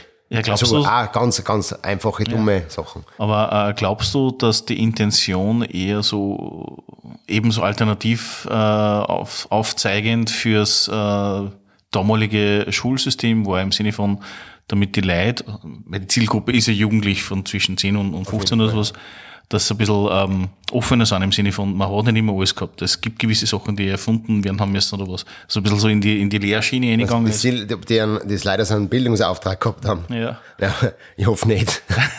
okay. Nein, ich wüs- wüs- weißt du, in, Österreich ist es wieder ein bisschen anders. Ich, ich habe das ein bisschen verfolgt, das vor kurzem, äh, die Anime-Geschichte, wie es in Österreich und deutschsprachigen Raum gekommen ist, durch Heidi und so, was Anime ist und was nicht, weil die Firmen und so weiter und mit welchem Hintergrund die gekommen sind, war sehr interessante äh, Folgen. Ah, okay. Ja, da gibt's was ganz was Geniales. Aber und äh, die haben schon einen Bildungsauftrag gehabt und da wurde auch sehr stark äh, eingeschränkt bei gewissen Dingen. Deswegen gibt's ja von Captain Future nicht alle Folgen auf Deutsch. Aha. Mhm. Nicht nur wegen die Kosten. Schräg, schräg. Aber wie gesagt, das ist wieder ein anderes Thema. Ja, na also da, äh, ja, na das weiß ich nicht. Also ich glaube nicht. Ist leider so. Hast du das mitgekriegt? Der Jerry O'Connell hat ja vorher noch was anderes mitgespielt. Das war ja so, ein kleiner Teenie-Star zu dem Ja, Zeitpunkt. total, genau. Und da kann mich noch erinnern, da hat er bei einer Folge, äh, bei einer Serie mitgespielt, wo er dank äh, von Spraydosen äh, fliegen hat können. Nein, ich kenne ihn nicht. Das war sowas von schwachsinnig. Ja, Und, ja da der hat Jerry Prinzip, war immer so ein bisschen der Ja. C-Promi. und da hat im Prinzip der, der, der Doktor, der da mitgespielt hat, war, glaube ich, nachher der Doktor, der bei NCIS mitgespielt hat, wenn mich nicht alles täuscht. Oh, wow, okay. Oder zumindest, sie schauen sie ziemlich ähnlich. Ich meine, das war was die 30er Unterschied mehr. oder Ja, ja, ja, voll. Nein, es ist, es ist, es ist erstaunlich, weil in Sliders auch sehr viel so Halbstars irgendwie mitspielen. Zum Beispiel gibt es eine Folge, ähm, in der die ganze Menschheit ausgestorben ist und es lebt nur noch ein Mensch auf der Erde, der ist im Rollstuhl und der hat sich Androiden baut. Also lebens imitierende Roboter komplett, also so mit, also wie Terminators, nur halt für nicht terminieren Zwecke, nicht Termini Terminationszwecke. Und der Schauspieler ist der, ähm, der in ähm, äh, Freddy Krueger spielt. Ah, Äh, der, ja, der Original Freddy Krueger sozusagen. Ja, das ist der Edward äh, Scissorhands. L, L, L, irgendwas, ja. Ja, genau. Also ähm, in der Hinsicht, ähm, In, äh, Robert England, glaube ich, heißt er. Kann das Ja. sein? Der Freddy Krueger. Das war auch eine Rolle und mit der wird er bis zum Lebensende assoziiert. ja, wahrscheinlich. Also das war Edward oder Robert England? Robert England. ja, Robert, ja. der, der spielt da auch mit, sozusagen. Also gibt immer wieder solche kleinen Gastauftritte von, von ah, und zum Beispiel, was, was wirklich lustig ist, es gibt eine Folge, in der ist ganz San Francisco, San, Fran San Francisco ein Gefängnis, ein Hochsicherheitsgefängnis, das so in der Postapokalypse war. Na, warte mal. Nein, das sind zwei unterschiedliche Folgen, glaube ich. Ja, es sind zwei unterschiedliche Folgen, weil sie sind in einer Welt, da ist Postapokalypse und dann sliden aus Versehen zwei von der Postapokalypse mit in das Hochsicherheitsgefängnis San Francisco. Und einer davon ist, Der Snake Plissken. wer? Der Snake Plissken. Snake Plissken ist gespielt von Kurt Russell. Die Klapperschlange. Ah, ja, nein, aber ähm, ähm, es ist, ähm, nein, jetzt hast du mich durcheinander gebracht. Nein, es ist der Jeffrey Dean Morgan. Das- Ganz jung, der Negan von der Walking Dead Serie. Der Jeffrey Der? Dean Morgan, damals, äh, damals nur ohne graue Melierung, ähm, ist quasi damals auch schon mit der Lederjacken. Also wirklich, es schaut fast aus, als ob der, als ob der Negan, es fällt ihm nur das weiße Leiberl und das rote durch und halt der Baseballschläger. Ähm, äh, der spielt da zum Beispiel auch mit, Jeffrey Dean Morgan, ist super. Okay. Das, Also so, ja. Aber ich glaube, das war jetzt genug Zeit fürs Leiders. Ja, ich wollte ja auch gerade sagen, weil im Endeffekt, Sliders hat ja offensichtlich äh, einen großen Teil eingenommen. Man, es ist abwechslungsreich, das muss man sagen. Genauso wie es bei Star geht und so weiter. Ich muss ja auch, vielleicht abschließend kann ich noch sagen dazu, es gibt für mich, das ist jetzt mega schräg, aber es gibt für mich die Sliders-Stimmung äh, draußen. Also wenn ein Tag kann Mhm. eine Sliders-Stimmung haben. Weil ich irgendwie das Gefühl habe, dass Sliders, in Sliders scheint nie die Sonne. In keiner Folge scheint die Sonne. Und es sind immer so, es ist so ganz eine niedrige Produktionskosten. Mhm. Es hat immer eine gewisse Lichtstimmung und gewisse, ähm, ja, allgemeine einfach eine gewisse Stimmung. Und die kann sein, vor kurzem war es wieder, wenn es bede- bedeckt ist draußen und nicht regnet, aber auch wirklich nicht schön ist, dann finde ich, dann bin ich wirklich, da denke ich dann, boah, wie Sliders. Ja, ist schräg. Super schräg. Wie bist du dann ähm, weitergegangen in deiner Geschichte? Also wir haben im Prinzip gesagt, du hast äh, Lobasters und so weiter. Gibt es da noch irgendwelche anderen Projekte, die du verfolgt hattest oder hast? Made in Chile haben wir schon gehört. Made in Chile, genau. Titel, Ja, und halt mich als, als K- Kunstwerk. Na, also einfach mein, mein, mein, mein, mein Tun sozusagen. Das, das ich die ganze, das ich halt so schreiben, Theaterstücke inszenieren und, oder mitspielen und ähm, meine Stimme trainieren. Was schreibst du? Unterschiedliche Dinge. Also zum Beispiel für das, was die Madita vorher erzählt hat, beim äh, Theatersommer in Haag habe ich entweder die Theaterstücke selber geschrieben oder sehr stark adaptiert von einem bestehenden Stoff. Das erste, was ich gemacht habe, war Alice im Wunderland zum Beispiel. Das habe ich sehr stark für die Gegebenheiten angepasst. Und dann danach haben wir des Kaisers allerneueste Kleider. Das war eine Vermischung aus zwei Märchen vom Hans Christian Andersen, nämlich die Nachtigall und des Kaisers neue Kleider.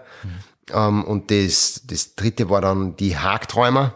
Das war ein Stück, das habe ich ganz selber geschrieben, sozusagen aus, aus, aus dem Kopf gekommen, sozusagen.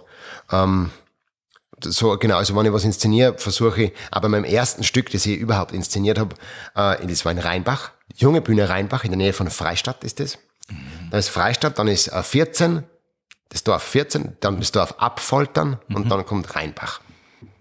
Und ähm, dort hat der, ähm, äh, habe ich halt das erste Mal inszenieren dürfen mit, mit Jugendlichen ein Stück, das heißt das Camp und das ist eigentlich vom Andreas Galk, ähm, ein, deutscher Autor, der hat das geschrieben und ich habe es gelesen und mir hat es nicht recht gefallen, ich habe nicht genau gewusst, was ich damit anfangen soll und habe es quasi umgeschrieben mit Erlaubnis des Autors beziehungsweise des Verlags und habe es jetzt so umgeschrieben, dass es irgendwie für unsere Zwecke besser passt. Es war zum Beispiel retrospektiv äh, erzählt, bei einer, während einer Gerichtsverhandlung erzählt, äh, in Rückblicken, was passiert ist. Und es äh, äh, gespielt in einem, in einem äh, Bootcamp in Amerika. Und es ist halt irgendwie in Rheinbach äh, Bootcamp in Amerika, Gerichtsverhandlung, es hat irgendwie so nicht dazu passt so. Und dann haben wir gedacht, wieso können, kann man es nicht einfach in einer ähm, er Erziehungsanstalt für ähm, ja, für schwer erziehbare Jugendliche machen oder halt so quasi Jugendknastmäßig und hab dann halt mir da dann die, diese Geschichte so verdraht, dass es irgendwie passt für österreichische Zwecke und so. Genau. Da habe ich es auch schon angepasst für mich. Und das hat eigentlich dann immer sich so weiterentwickelt. Ich habe dann auch, auch lang zum Beispiel beim Lea Theater Ostern, das hat er, der Wolfgang Gerold ins Leben gerufen, das ist in Bodischl. Ähm, hat eigentlich gespielt im Kino und ehemaligen Lehrtheater, äh, das jetzt aber gerade durch politische Wirren irgendwie leer steht, leider Gottes. Ähm, es ist, glaube ich, sehr teuer, dass man es renoviert und keiner will das zahlen. Ähm, so, und da haben wir halt, ähm, da haben wir Stücke gemacht, die habe ich nicht angepasst für mich, sondern das war halt eine klassische Sache. Der Wolfgang hat gesagt, ob ich da Regie führen mag. Ich habe gesagt, ja. Und dann haben wir halt da, habe ich das, das Konzert vom Hermann Bahr inszeniert oder Pension Schöller. Also das glaube ich, das sagt jedem was, die Pension Schöller ist ein grandioses Stück. Also es ist, zu Recht wird das nur immer auf und ab gespielt. Jetzt kommt es auch bald in Linz wieder im Landestheater oder ist schon Pension Schöller. Gibt ja die Schöller Gesellschaft, die fahren zu jeder Inszenierung im deutschsprachigen Raum. Waren auch bei uns. Ähm, genau. Da haben wir solche Sachen, mache ich. Was ich ganz lustig finde, weil du sagst Pension Schöller, ich habe letztens beim, ich bin ja hin und wieder bei meinen Leuten Mittagessen Ja? und da ist genau das am Tisch gewesen, die Pension Schöller. Es war Sprach, also es war Inhalt unseres Gespräches. Ja, Ja, super, ich bin echt gespannt, was das Landestheater, was da daraus machen. Ja. Weil es ist ja doch ein sehr, sehr altes Stück. Und es gibt ja diese bekannte, Es gibt Diese also einen, bekannte einen Version. Partie oder sowas, der, der, also wie gesagt, ich persönlich selber kenne es nicht. Ja. Aber ja, äh, das ist der, den du meinst, das ist der mit dem Sprachfehler, der, Ja, genau. der kein N sagen kann. Ja, genau, Ich kann kein N sagen. Ja. Die Gnocke von Schinner. ja. Und so. Und dann kommt dann alles vor, ja, ja, necken Sie mich nur. Mhm. Und man kann jetzt ja denken, sagt er necken oder halt necken. Mhm. Ähm, also, der, genau, ja. Also, aber ein super Stück. Da hat man total taugt, das zu inszenieren. Also, mitgespielt hat da zum Beispiel der Felix Kurmeier, der ist super Schauspieler aus Wien. Da haben wir ein bisschen einge, also, da hat der Wolfgang quasi sehr viele Leute einfach gefragt, ob sie mitspielen wollen. Ähm, und das hat mir, das hat mir Spaß gemacht. Da habe ich ein paar neue Menschen kennengelernt und, und mit denen war es ähm, eine große Freude zu arbeiten. Ja. Und ich schreibe Geschichten und Gedichte. Und so, so ist ja ein bisschen mein Chili entstanden. Da, da schreibe ich auch viel von den Texten, die wir dann zu Liedern machen oder aus, zu den Melodien Texte. Und das mache ich auch sehr gern. Ähm, teilweise, also nicht, nicht so viel wie ich Mecher da eigentlich, aber doch immer wieder. Wie kommen da die, die Ideen dazu? Zu den Geschichten jetzt, nicht zu den Songtexten, weil beim Song ist es ja meistens so, dass du entweder sagst, du hast eine Melodie oder du hast einen Text. Ja, genau. Also die Texte, egal ob es jetzt ein Gedicht sind oder, oder Geschichten, die, die sind, ich habe immer das Gefühl, dass die schon da sind. Ähm, und nur der Moment kommen muss, dass ich es aufschreiben kann. Und oft sind es dann Gedichte, die ich geschrieben habe. Und dann, dann, das ist aber, als ob ich mich nicht mehr daran erinnern kann, dass ich es schreibe. Also, dass ich es geschrieben habe, sozusagen, schon da sind. Ähm, und das sind ja, einfach so Momente, genau. Oder ich, ich sitze mich hier und, und es sind halt immer Sachen, die, ich glaube, das kann ich schon sagen, die, die mich in irgendeiner Weise beschäftigen, also die wirklich mich beschäftigen. Das sind alles persönliche Sachen. Manchmal sind es äh, nur ganz flüchtige Erlebnisse, manchmal sind es ganz, ganz tief drinnen Sachen, die dann halt in irgendeiner Weise rauskommen. Ähm, genau. Also ich habe einmal gehört, der Bildhauer hat immer das Problem, er sieht, oder anders gesagt, wenn es ein normaler, ein Nicht-Bildhauer zum Beispiel, einen Marmorblock sieht, dann sieht der Marmorblock und der Bildhauer sieht das fertige Produkt, das er nur mal befreien will. So ungefähr kann man sich das vorstellen. oder? Ja, ja, genau. So in die Richtung. Es ist in meinem Kopf oft schon fertig. Außerdem gibt man so ganz ähm, schwere Vorgaben, wie zum Beispiel ähm, ähm, ein Gedicht zu schreiben, das aber eben Regeln entsprechen muss. Es gibt ja die freien Gedichte, die ja irgendwas sind, aber es gibt ja da gewisse Gedichtformen, wie, wie, wie, wie ein Sonett zum Beispiel oder so. Das ist aber nur re relativ harmlos im Vergleich zu einem Villanelle. Äh, Das ist, finde ich, das schwerste, die schwerste Gedichtsform, die ich mir jemals äh, gewagt habe zu schreiben. Äh, ein kurzes Beispiel, das bekannteste Beispiel, glaube ich, mit Abstand, ist von ähm, Dylan Thomas, Do not go gentle into that good night. Das mehrmals schon vorkommen ist in Filmen, eben zuletzt in Interstellar. Ähm, das, ist, es ist ein super Gedicht. Ähm, ich, ich lese ganz kurz. Ist es das, wo sie am Bett sitzt in der Anfangssequenz und das Bichl dann in der Hand hat? Äh, es kommt eigentlich im Film immer wieder vor. Ähm, als, als, äh, als Rezitation, beziehungsweise kommt es auch im Tra es gibt einen langen Trailer, in dem es vorkommt. Ähm, vielleicht kennen es ein paar, wenn sie es hören, zumindest den ersten Teil. Äh, ich lese zwei ähm, Strophen vor, dann weiß man, wie der Gedanke ist von dem. Do not go gentle into that good night. Old age should burn and rave at close of day. Rage, rage against the dying of the light. Though wise men at their end know dark is right, because their words had forked no lightning day, do not go gentle into that good night. Und dann geht's weiter mit Good men. The last wave by, crying how bright their frail deeds might have danced in a green bay. Rage, rage against the dying of the light. Und so weiter. Es, es geht, es ist nicht, gar nicht so lang. Auf jeden Fall ist sozusagen, es gibt eine ganz strenge Form. Das heißt also, ähm, am Anfang etabliert man den A-Satz, dann ähm, im, in der Zwischenzeile sozusagen, sind nur drei Zeilen. Die erste Zeile ist etabliert, die zweite ist die, die den Reim etabliert für jede Mittelzeile und der dritte reimt sie dann wieder auf den ersten Satz. Und die alternieren dann. Am Anfang geht's ihm los mit Do not go gently into that good night. Und das ist dann quasi der sechste Satz. Do not go gently into that good night. Und Rage, Rage against the dying of the light kommt ihm dann nachher wieder ähm, als der neunte Satz dann sozusagen. Und der mittlere Satz, they, they, bay, way, gay und so weiter, das reimt sie dann immer. Äh, und dann der Schluss, nur mal aus, äh, Ausreißer, ist es so, dass sozusagen ähm, aufhören tut's dann mit dem, dass die beiden Reim, also der A und der C-Satz, am Schluss nur mal kommen in einem Vierzeiler, in dem der, äh, der Schluss vom Gedicht ist, And you, my father, there on the sad height, curse, bless me, now with your fierce tears I pray. Do not go gently into that good night. Rage, rage against the dying of the light. Und es ist so geil, das Gedicht. Es ist unfassbar. Und es ist so stark. Und es hat so was, dadurch, dass diese Sätze immer wieder kommen. Da in dem Fall natürlich nur am, am besten Do not go gently into that good night und Rage, Rage mit einer Wiederholung sogar Against the dying of the light. Hat so was Obsessives, so was total Drängendes, so, so das halt fast an verrückt macht, weil es immer wieder kommt. Dem nicht genug, dieses quasi die, die Reihenfolge der Sätze und der Reime, ist es auch noch äh, gebunden im Sinne von Hebungen und Senkungen. Es muss also quasi, es gibt fünf betonte Silben und zehn Silben pro Satz. Äh, es ist quasi a rage, rage against the dying of the light. Fünf. Und das ist immer.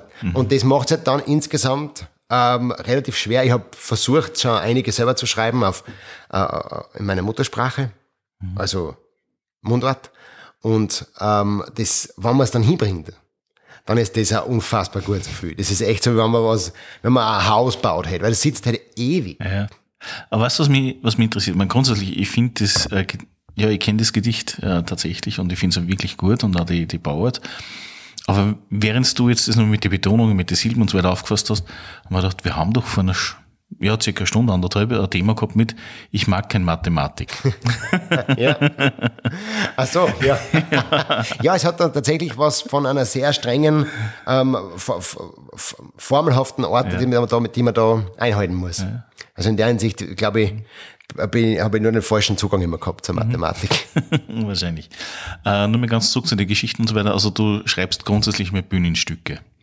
Ich schreibe Stücke, genau, aber halt auch Kurzgeschichten oder Gedichte. Genau, das ist das, was ich mache. Also klassische Romane oder ähnliches in der, in der Richtung. Lange Sachen noch nicht, ne? Und Drehbücher ist seit neuestem auch, also seit neuestem eh schon länger. Aber halt so, ich, ich habe jetzt gerade einen Kurzfilm gemacht, also abgedreht einmal mit Freunden und Freundinnen. Ähm, Madita schreibt zum Beispiel die Musik dafür. Die ist gerade in the making. Und den Marvin habe ich vorher auch erwähnt, der quasi der Pendant ist mit äh, Filmkameras. Der hat die Kamera gemacht und schneidet den Film. Und die Beate Korntner hat mitgespielt, gemeinsam mit ihrer Tochter. Ähm, und ich habe auch eine kleine Rolle übernommen und habe halt das Drehbuch geschrieben. Genau. Und das, ähm, das ist auch was, hat, das ist halt ganz im Gegensatz zu einer freien Kurzgeschichte, die man halt schreibt, ist ein Drehbuch schon extrem äh, streng in der Art und Weise, wie es wie es äh, formatiert sein muss schon mal, aber auch was vorkommen soll oder vorkommen darf, ist total spannend. Ich lese da, da, da parallel immer Drehbücher und Bücher über Drehbuch schreiben und schreibe dann währenddessen das Drehbuch. Ähm, mein Lieblingsdrehbuch überhaupt ist äh, Die Hard. Also Ja das gut, das ist ja, das ist ja grundsätzlich erst fertig geschrieben worden, eine Stunde bevor es angetraut worden ist. Muss man fairerweise dazu sagen, Ja. das wissen Nein, nicht aber es recht ist- viel, aber es ist tatsächlich Aber es ist ein unfassbar gutes Drehbuch. Mhm. Es ist wirklich, es ist, es basiert auf einem Roman, ähm, macht aber nichts. Es ist wirklich Mhm. so, da ist nichts zu viel, nichts zu wenig. Also es wird alles erzählt. Ähm, es ist richtig gut. Und es ist halt das, die Eigenart von einem Drehbuch ist das, dass man halt nichts schreiben kann, das die Kamera nicht sieht. Mhm. Man kann nur, auch vielleicht Geräusche natürlich Mhm. nur dazu schreiben oder so, wenn die in irgendeiner Weise wichtig sind. Aber im Grunde ist nur das, was die Kamera sieht. Also ich habe ja an und für sich aufgrund der Tätigkeit von meiner Mutter ja äh, das eine oder andere äh, Auszug lesen dürfen oder äh, Auszug gesehen von diversen Theaterstücken und so weiter.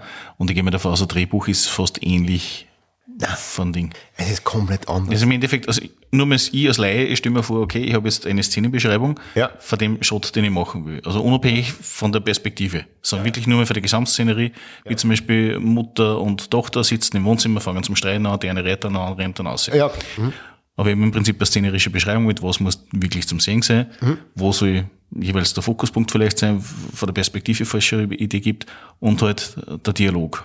Und natürlich eine kurze Beschreibung davor oder währenddessen das, äh, der Dialog stattfindet, im Sinne von, was ist, ist leicht schluchzend oder ähnliches. Regieanweisungen. Mhm. Ja, also das kann sein, bei, bei, bei Stücken, bei Theaterstücken gibt's keine solchen Regeln wie beim Drehbuch.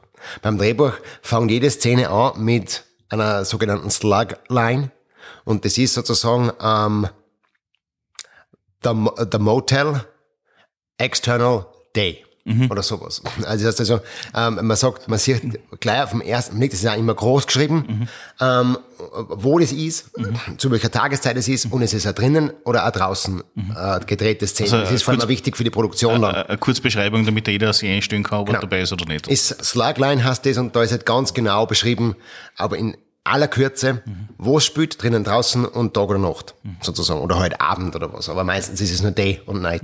Und Ext oder Int, so, so fängt es an.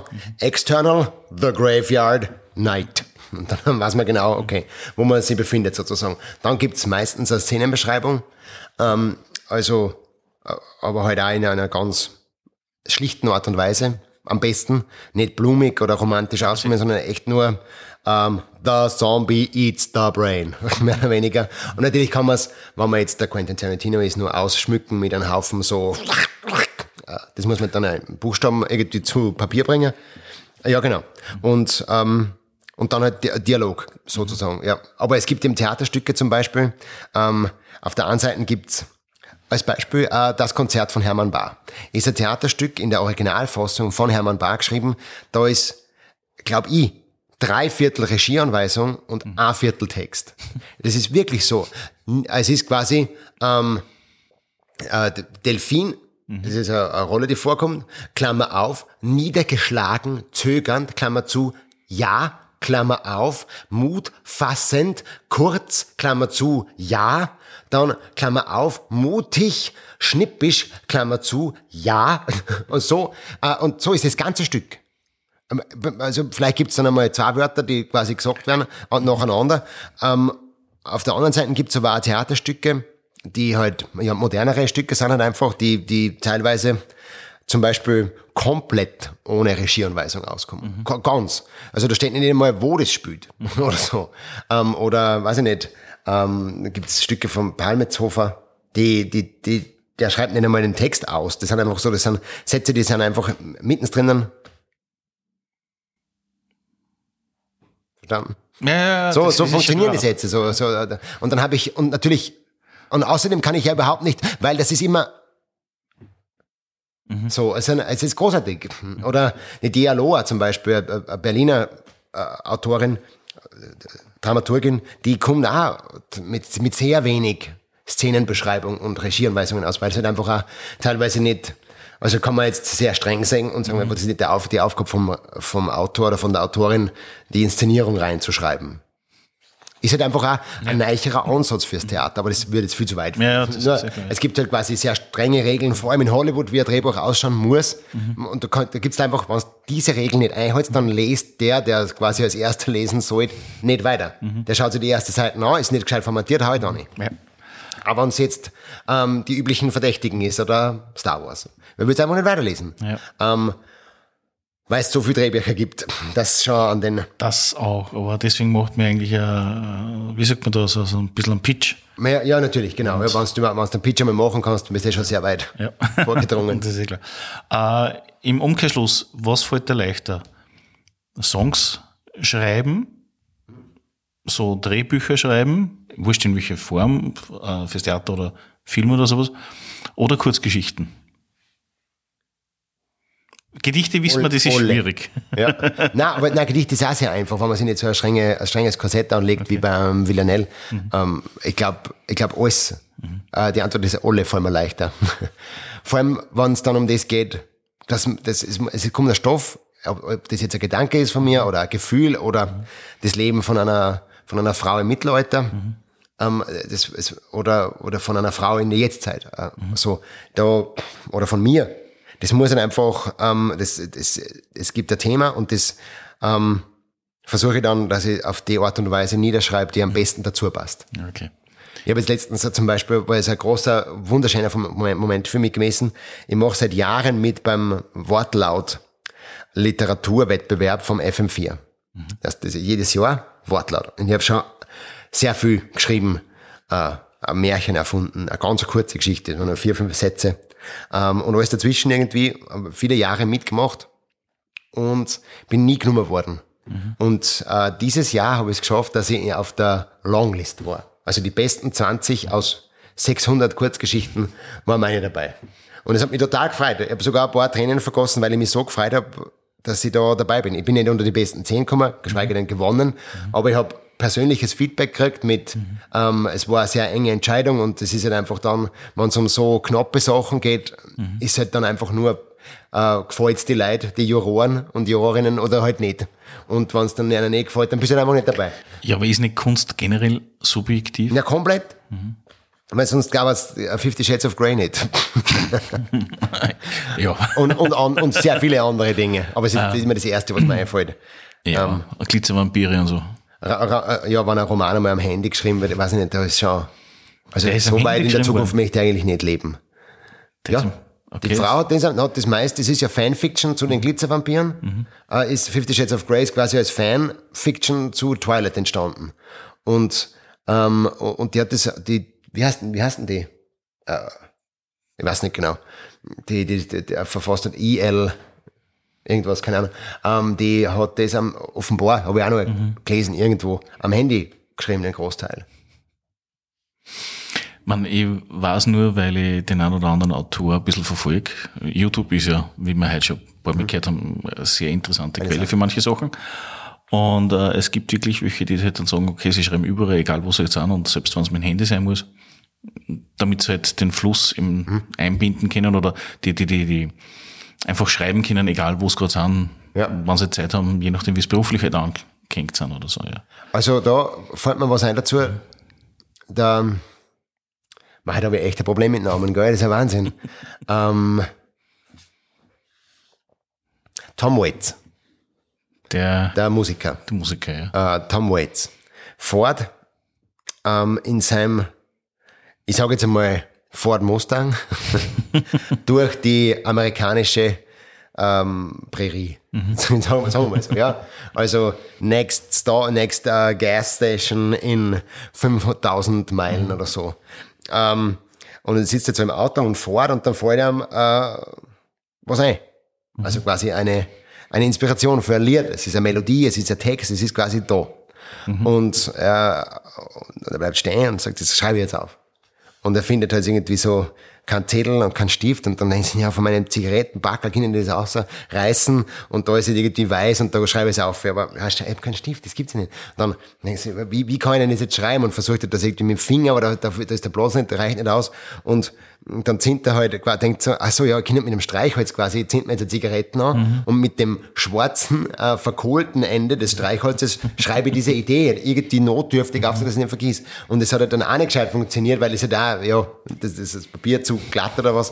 Und dann hat er sich hingesetzt ins Auto ähm, und hat sich gedacht, ja, so, jetzt kann ich entweder durchdrehen, äh, weil ich meine Idee nicht aufschreiben kann, oder, und das ist dann das, äh, das gewesen, was er gemacht hat, ähm, hat sich zurückgelassen und hat gesagt, so, liebe Muse, folgendes, ich liebe dich, ähm, du äh, bringst mir so viel, ich lebe von dem, was du mir gibst, ähm, aber F dich, ähm, kann, kannst du bitte, können wir uns was ausmachen? Ich lasse alles zu, was du gibst, was du mir, was du mir flüsterst. Ich schreibe das auf, ich singe das, ich mache das, ich musiziere das alles. Aber bitte, dann, wenn ich die Chance habe, dass ich es aufzeichnen kann in irgendeiner Weise. Ähm, äh, das ist sozusagen, man kann, man, kann, man kann nicht dann sagen, ja, es gibt Möglichkeiten, seine Kreativität zu bündeln. Oder halt in irgendeiner Weise das so zu machen, dass man nicht immer am Handy schreiben muss oder so. oder die, die, dieselbe Geschichte kurz gesagt äh, von, von Stephen King. Ähm, ich, das hat der Stephen King gesagt, ich habe nie ein Notizbuch dabei, weil die guten Ideen, die bleiben. Stimmt auch wieder, ja. Da hat er absolut recht. Ja, und das finde ich halt, ja, Stephen King, da muss man dem muss man einfach glauben. Wenn er gerade nicht irgendwie auf 5 Kilo Kokain einer zwölfjährigen Orgie beschreibt. Dann ähm, hat er doch sehr, sehr viel erreicht schon. Gehen wir einen Schritt weiter. Ich stelle jetzt dieselbe Frage, was ich der Martita auch schon gestellt habe. Ja, Wie, also wir wissen, dass du ein großer Fan bist von dem Brettspiel namens, Firefly. genau. Gibt's daneben auch noch irgendwas, was noch Platz hat? Ja, ja, ja, ja. Also ich bin ja, eigentlich bin ich auch ein großer Brettspiel-Fan. Ähm, ich habe zum Beispiel sehr viel schon gespielt Siedler von Katan. Ähm, sowohl die alte Version mit den Holzblöcken und so, als auch die Star Trek-Version von Siedler von Katan. Ähm, dann, was mir noch als Kartenspiel sehr gefällt, ähm, ist Wizard. Ähm, Klassiker, glaube ich, äh, aber der bringt mich in Rage und äh, in Ekstase, wenn ich gewinne oder verliere. Und ähm, also ich habe einen, einen Freund, das ist der Robert. Der Robert ist ähm, jetzt lange Zeit Administ Systemadministrator gewesen in, auf der Uni, auf der JKU, hat dort da Informatik studiert und ist jetzt aber in den privaten Bereich gewechselt und der hat der ist der Mensch, der die meisten Brettspiele hat, der, in meinem bekannten Kreis sozusagen. Der hat, glaube ich, mehr als der Thalia. und vor allem auch ausgefallenere.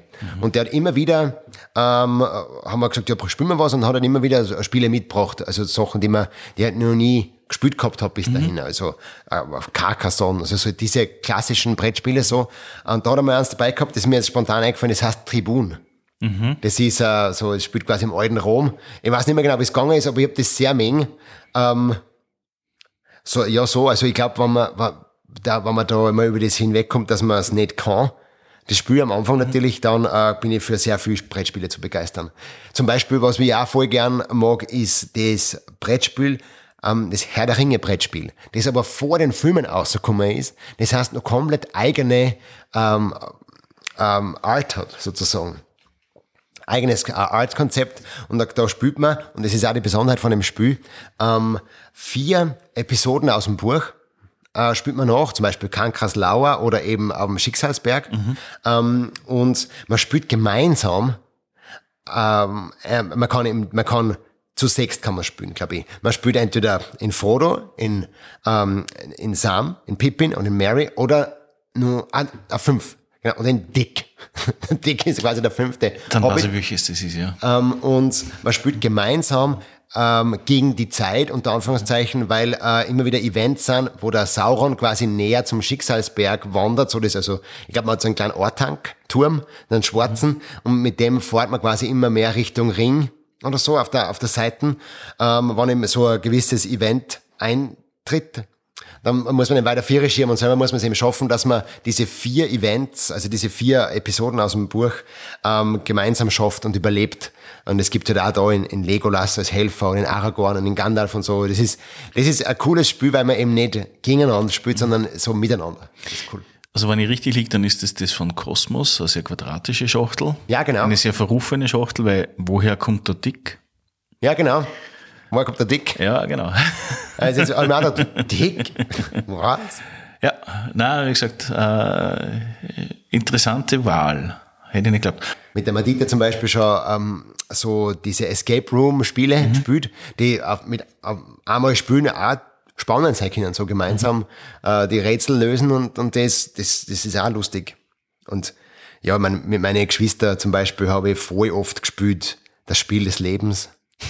Ja, okay. Ähm, solche Dinge halt so. Aber was, was das möchte Und ich DKT, Brettspiele, was, für, was sowas verfürchterlich ist, ist Monopoly oder DKT.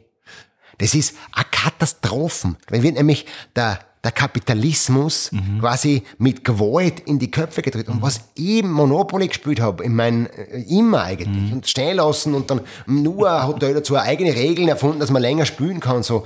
Aber, nein, fürchterlich. Also ich habe die alle verbannt jetzt, äh, weil, weil weil ich einfach finde, dass das nicht geht. Ich finde es ja recht spannend, weil ja die, man weiß ja, dass die ursprüngliche Idee für Monopoly ja genau konträr zu dem steht, was sie, für was jetzt steht, Monopoly. Und DKD ja eigentlich nur die österreichische Version ist. Und in jedem Gespräch, das ich geführt habe in den letzten fünf bis zehn Jahren, war Monopoly und DKD, bis auf eine Ausnahme, immer ganz weit unten und am besten im Mistkübel oder schon gar nicht mehr irgendwie in der Wohnung. Ja, ja, genau.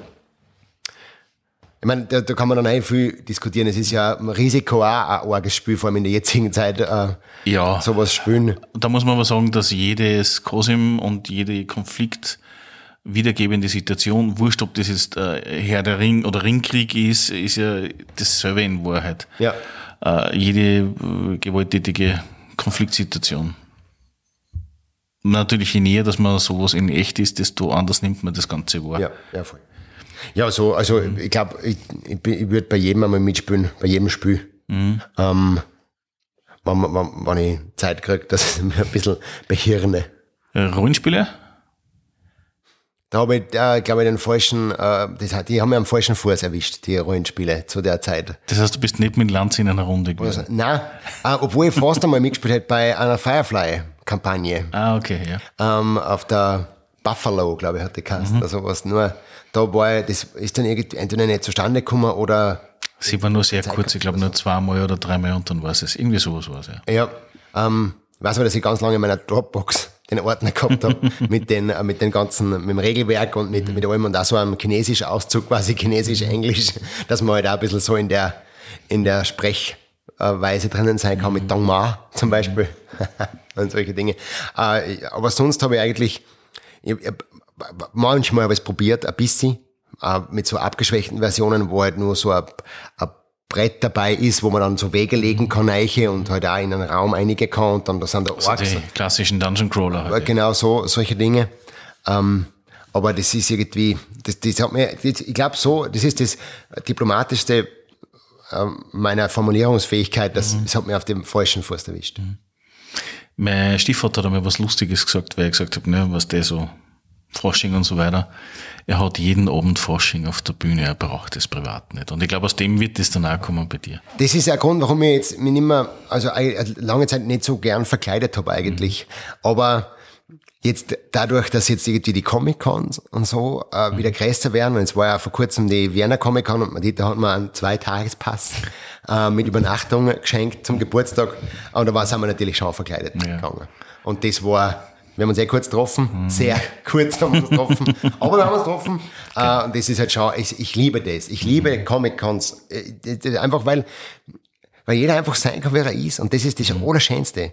Wenn jeder genauso deppert sein kann, wie er ist. Und das ist so, dann sind die Leute, sind, die dran ja komplett durch und machen hydraulische, also wo es nicht einmal bei dem Lastwagen einfährt von der Messe Wien reinkommst und so, äh, oder, oder so feine Details und, und alles. Und, und jeder kann einfach tun und sein. Das finde ich großartig. Äh, Und deswegen bin ich so ein Riesenfan und bin auch voll gern dort gewesen wieder. War richtig super. Viel zu kurz immer und so anstrengend und so viel Leid und, und, und alles und, und so teuer. Aber irgendwie bin ich dann einfach gern durchgegangen, bin einfach gestanden, hab geschaut und, und so. Und wenn man es dann auch ein Ding angeschaut, den Jack Gleason, der in ähm, Baratheon, ähm, wie heißt der? Baratheon, äh, wie der Kassen. Joffrey Baratheon Joffrey, hat. genau. Ähm, der, der, das war ein super Gespräch, das der, der Moderator da mit ihm geführt hat und so. Äh, das war einfach ein super, war sehr, sehr cool. Abschließend, wenn Sie irgendwie für Schauspiel oder ähnliches interessieren würde, weil wir ja schon heute äh, gesprochen haben wegen die Schulen, wie ist da der beste Zugang aus deiner Sicht her, wenn irgendwer sagt, so um 10 bis 15 Jahre, wie, was wäre da deiner Meinung nach am, am gescheitern? Wie man Schauspieler, Schauspieler Genau, wenn man, wenn man äh, die Idee hätte, man will Schauspieler werden oder irgendwas in die Richtung, Ja. wo kann man so hingehen, wie kann man sich am besten informieren? Also ähm, ich, ich kann grundsätzlich sagen, es gibt zwei bis drei Wege. Ähm, das, das eine ist halt so klassisch, dass man es studiert. Da muss man aber in einem sehr engen Zeitfenster sein, weil viele Schauspielschulen ähm, quasi zu junge und auch zu alte Personen nicht mehr nehmen. Und zu alt meine ich schon, da ist man mit 26 schon alt sozusagen, weil die ja ganz sehr viele Schauspielschulen eine sehr konkrete Form des Unterrichtens äh, verwenden und da brauchen es quasi noch nicht zu starke Persönlichkeiten. Mhm. Unterstütze ich jetzt einmal ähm, mit einem gewissen Unterton, hoffentlich hat man das gehört. Ähm, na, äh, das, das, ist also quasi für junge Menschen ist das das Richtige. Das ist halt, sie bewerben bei, bei diesen Schauspielschulen und dann halt Bachelor of Arts machen. So. Und andere Möglichkeit ist, dass man sie privat ausbildet, so habe ich gemacht, für Learning by Failing und halt dann hoffen, dass man ein paar Lehrer und Lehrerinnen findet am, entlang des Weges, wie im Wolfgang Pampel, aber auch viele andere in Linz, die mir, die mir einiges beibracht haben und gesagt haben und gesagt haben, ähm, die, wofür ich sehr dankbar bin, mhm. weil ich das jetzt kann so. Ähm, äh, und dann gibt's eben da, wenn man das so gemacht hat, die Paritätische Prüfungskommission in Wien und die kann an ein Schauspieldiplom verleihen. Das Ganze funktioniert aber auch nicht so, dass man einfach hingeht und sagt, ich bin jetzt da, ich mache das machen, sondern es ist eigentlich auch ein dreistufiges Verfahren. Es gibt die, äh, den Eignungstest, den äh, kann man sich ersparen, wenn man schon auf einer privaten Schauspielschule genommen wurde, weil da muss man auch denselben Test machen quasi. Dann, ähm, oder Prüfung, dann gibt's die Kontrollprüfung und die Abschluss- beziehungsweise Diplomprüfung. Und da sollte jeweils mindestens, glaube ich, ein bis anderthalb Jahre dazwischen liegen, mhm. dass man das dann auch machen kann. Wenn man schon voll lang was gemacht hat auf der Bühne und man möchte es nachmachen, so habe ich gemacht, äh, kann man die Kontroll- und Eignungsprüfung gleichzeitig machen und kann entweder nur Eignung zuerkannt bekommen oder auch die Kontrolle gleich. Und dann erspart man sich sozusagen das, diesen ersten Zeitraum dazwischen. Hat funktioniert bei mir, worauf ich schon stolz bin, auch, dass das funktioniert hat. Und dann habe ich auch die Diplomprüfung gemacht, habe jetzt einen Zettel, auf dem steht, du bist eins Schauspieler. Perfekt. Jetzt habe ich einen Zettel, wo drauf steht, du bist eins Jurist und du ja. bist eins Schauspieler. Ähm, und das sind die zwei Wege, die man quasi, wenn man sie aus, wenn man sie bilden möchte und lernen möchte, gehen kann. Oder man sagt einfach, man ist Schauspieler. Es ist kein reglementiertes Gewerbe. Ähm, das heißt, das kann jeder tun. Mhm. Man kann sich bei einer Agentur melden und wenn die sagen, ja, die nehmen wir mal, weil du schaust irgendwie interessant aus oder so, mhm. dann passt es. Also so wie bei der Fotografie halt.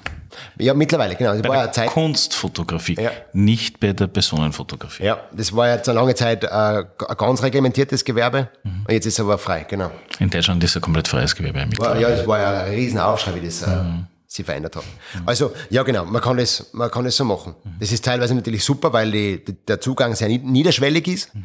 Ähm, auf der anderen Seite aber halt ein, es auch sehr viel Schauspieler und Schauspielerinnen einfach gibt und dadurch die Konkurrenz halt einfach unendlich ist und dadurch Lohndumping und so auch immer wieder eine Frage ist. Mhm. Ja, sowieso. Ähm, meine, wir haben jetzt in Österreich noch nicht die Zustände wie in Hollywood. Na, ja, na, weder noch. Also man kann, man, man, man, es ist das Lohndumping nicht so arg, man kann aber auch nicht so viel verdienen. äh, ja, das heißt, das, eh. also grundsätzlich war Fixanstellungen am Theater sicherlich nur die, oder halt als fixes Ensemble beim OF oder sowas wahrscheinlich nur das Vernünftige. OF-Ensemble, ja, also, ähm, ja, wenn man das mag, mhm. zum Beispiel, ähm, dann ist ein Ensemble Stö, mhm. also Anstellung sicher sehr, sehr cool. Äh, das war nie in meinem Kopf, deswegen sage ich es jetzt so vorsichtig. Mhm. Ich, ich, ähm, bin aber auch nicht, das muss ich auch dazu sagen, ich bin nicht der klassische Schauspieler, so wie, der, weiß ich nicht, Leute, die du jetzt kennst, so mhm. vom, vom Landestheater zum Beispiel. Mhm. Ähm, das, ich glaube, das wird, die, die, würden mich nicht nehmen auf der einen Seite und auf der anderen Seite würde ich es aber auch eigentlich nicht unbedingt machen wollen. Mhm. So. Ähm, ich mag das sehr, dass ich, ich bin ja auch weggegangen von der Uni, von diesem Bürojob, weil ich diese freie diese freie Zeiteinteilung, so dass ich mich einfach zum Beispiel heute mit dir treffen kann mhm. und sitzen kann und viel zu lange über, über das Leiders reden kann und über andere Sachen. Ähm, das kann ich einfach tun. Mhm. Und, oder einen Kurzfilm dran und so. Und es geht sich halt, ja, ich habe mir entschieden, auf das Zeit meine wichtigste mhm. äh, Ressource ist. Ressource hört sich fürchterlich an. Mir ist Zeit wichtiger als Geld, viel wichtiger. Mhm. Ich möchte jetzt nicht arm sein oder, oder mir jeden Euro umdrehen müssen. Und Gott sei Dank habe ich die Möglichkeit, dass ich so viel verdiene, dass ich das nicht muss. Ähm, nicht Gott sei Dank. Universum sei Dank. mir sei Dank. Haha. Nein, aber es geht sich aus. Mhm. Ähm, mir ist halt einfach wichtiger, dass ich Zeit habe für, für die, das, was ich gern mache und für die Menschen, die ich gern mag. Mhm. Und für die Bär also auch die Hunde, die ich gerne mag, äh, dass ich da Zeit habe. Und da ist das Geld ist wirklich wurscht. Also so, so wurscht, wie es mir jetzt sein kann, natürlich. Das, das ist jetzt, das ist jetzt, wenn ich jetzt kein, wenn ich jetzt warm war, darf ich natürlich nicht so reden. Ja, sehr klar. Ähm, aber es ist, glaube ich, das ist halt einfach, ja, die, die, die Zeit und, und die Leidenschaft ist, ist so wichtig. Ich danke dir. Ich danke dir.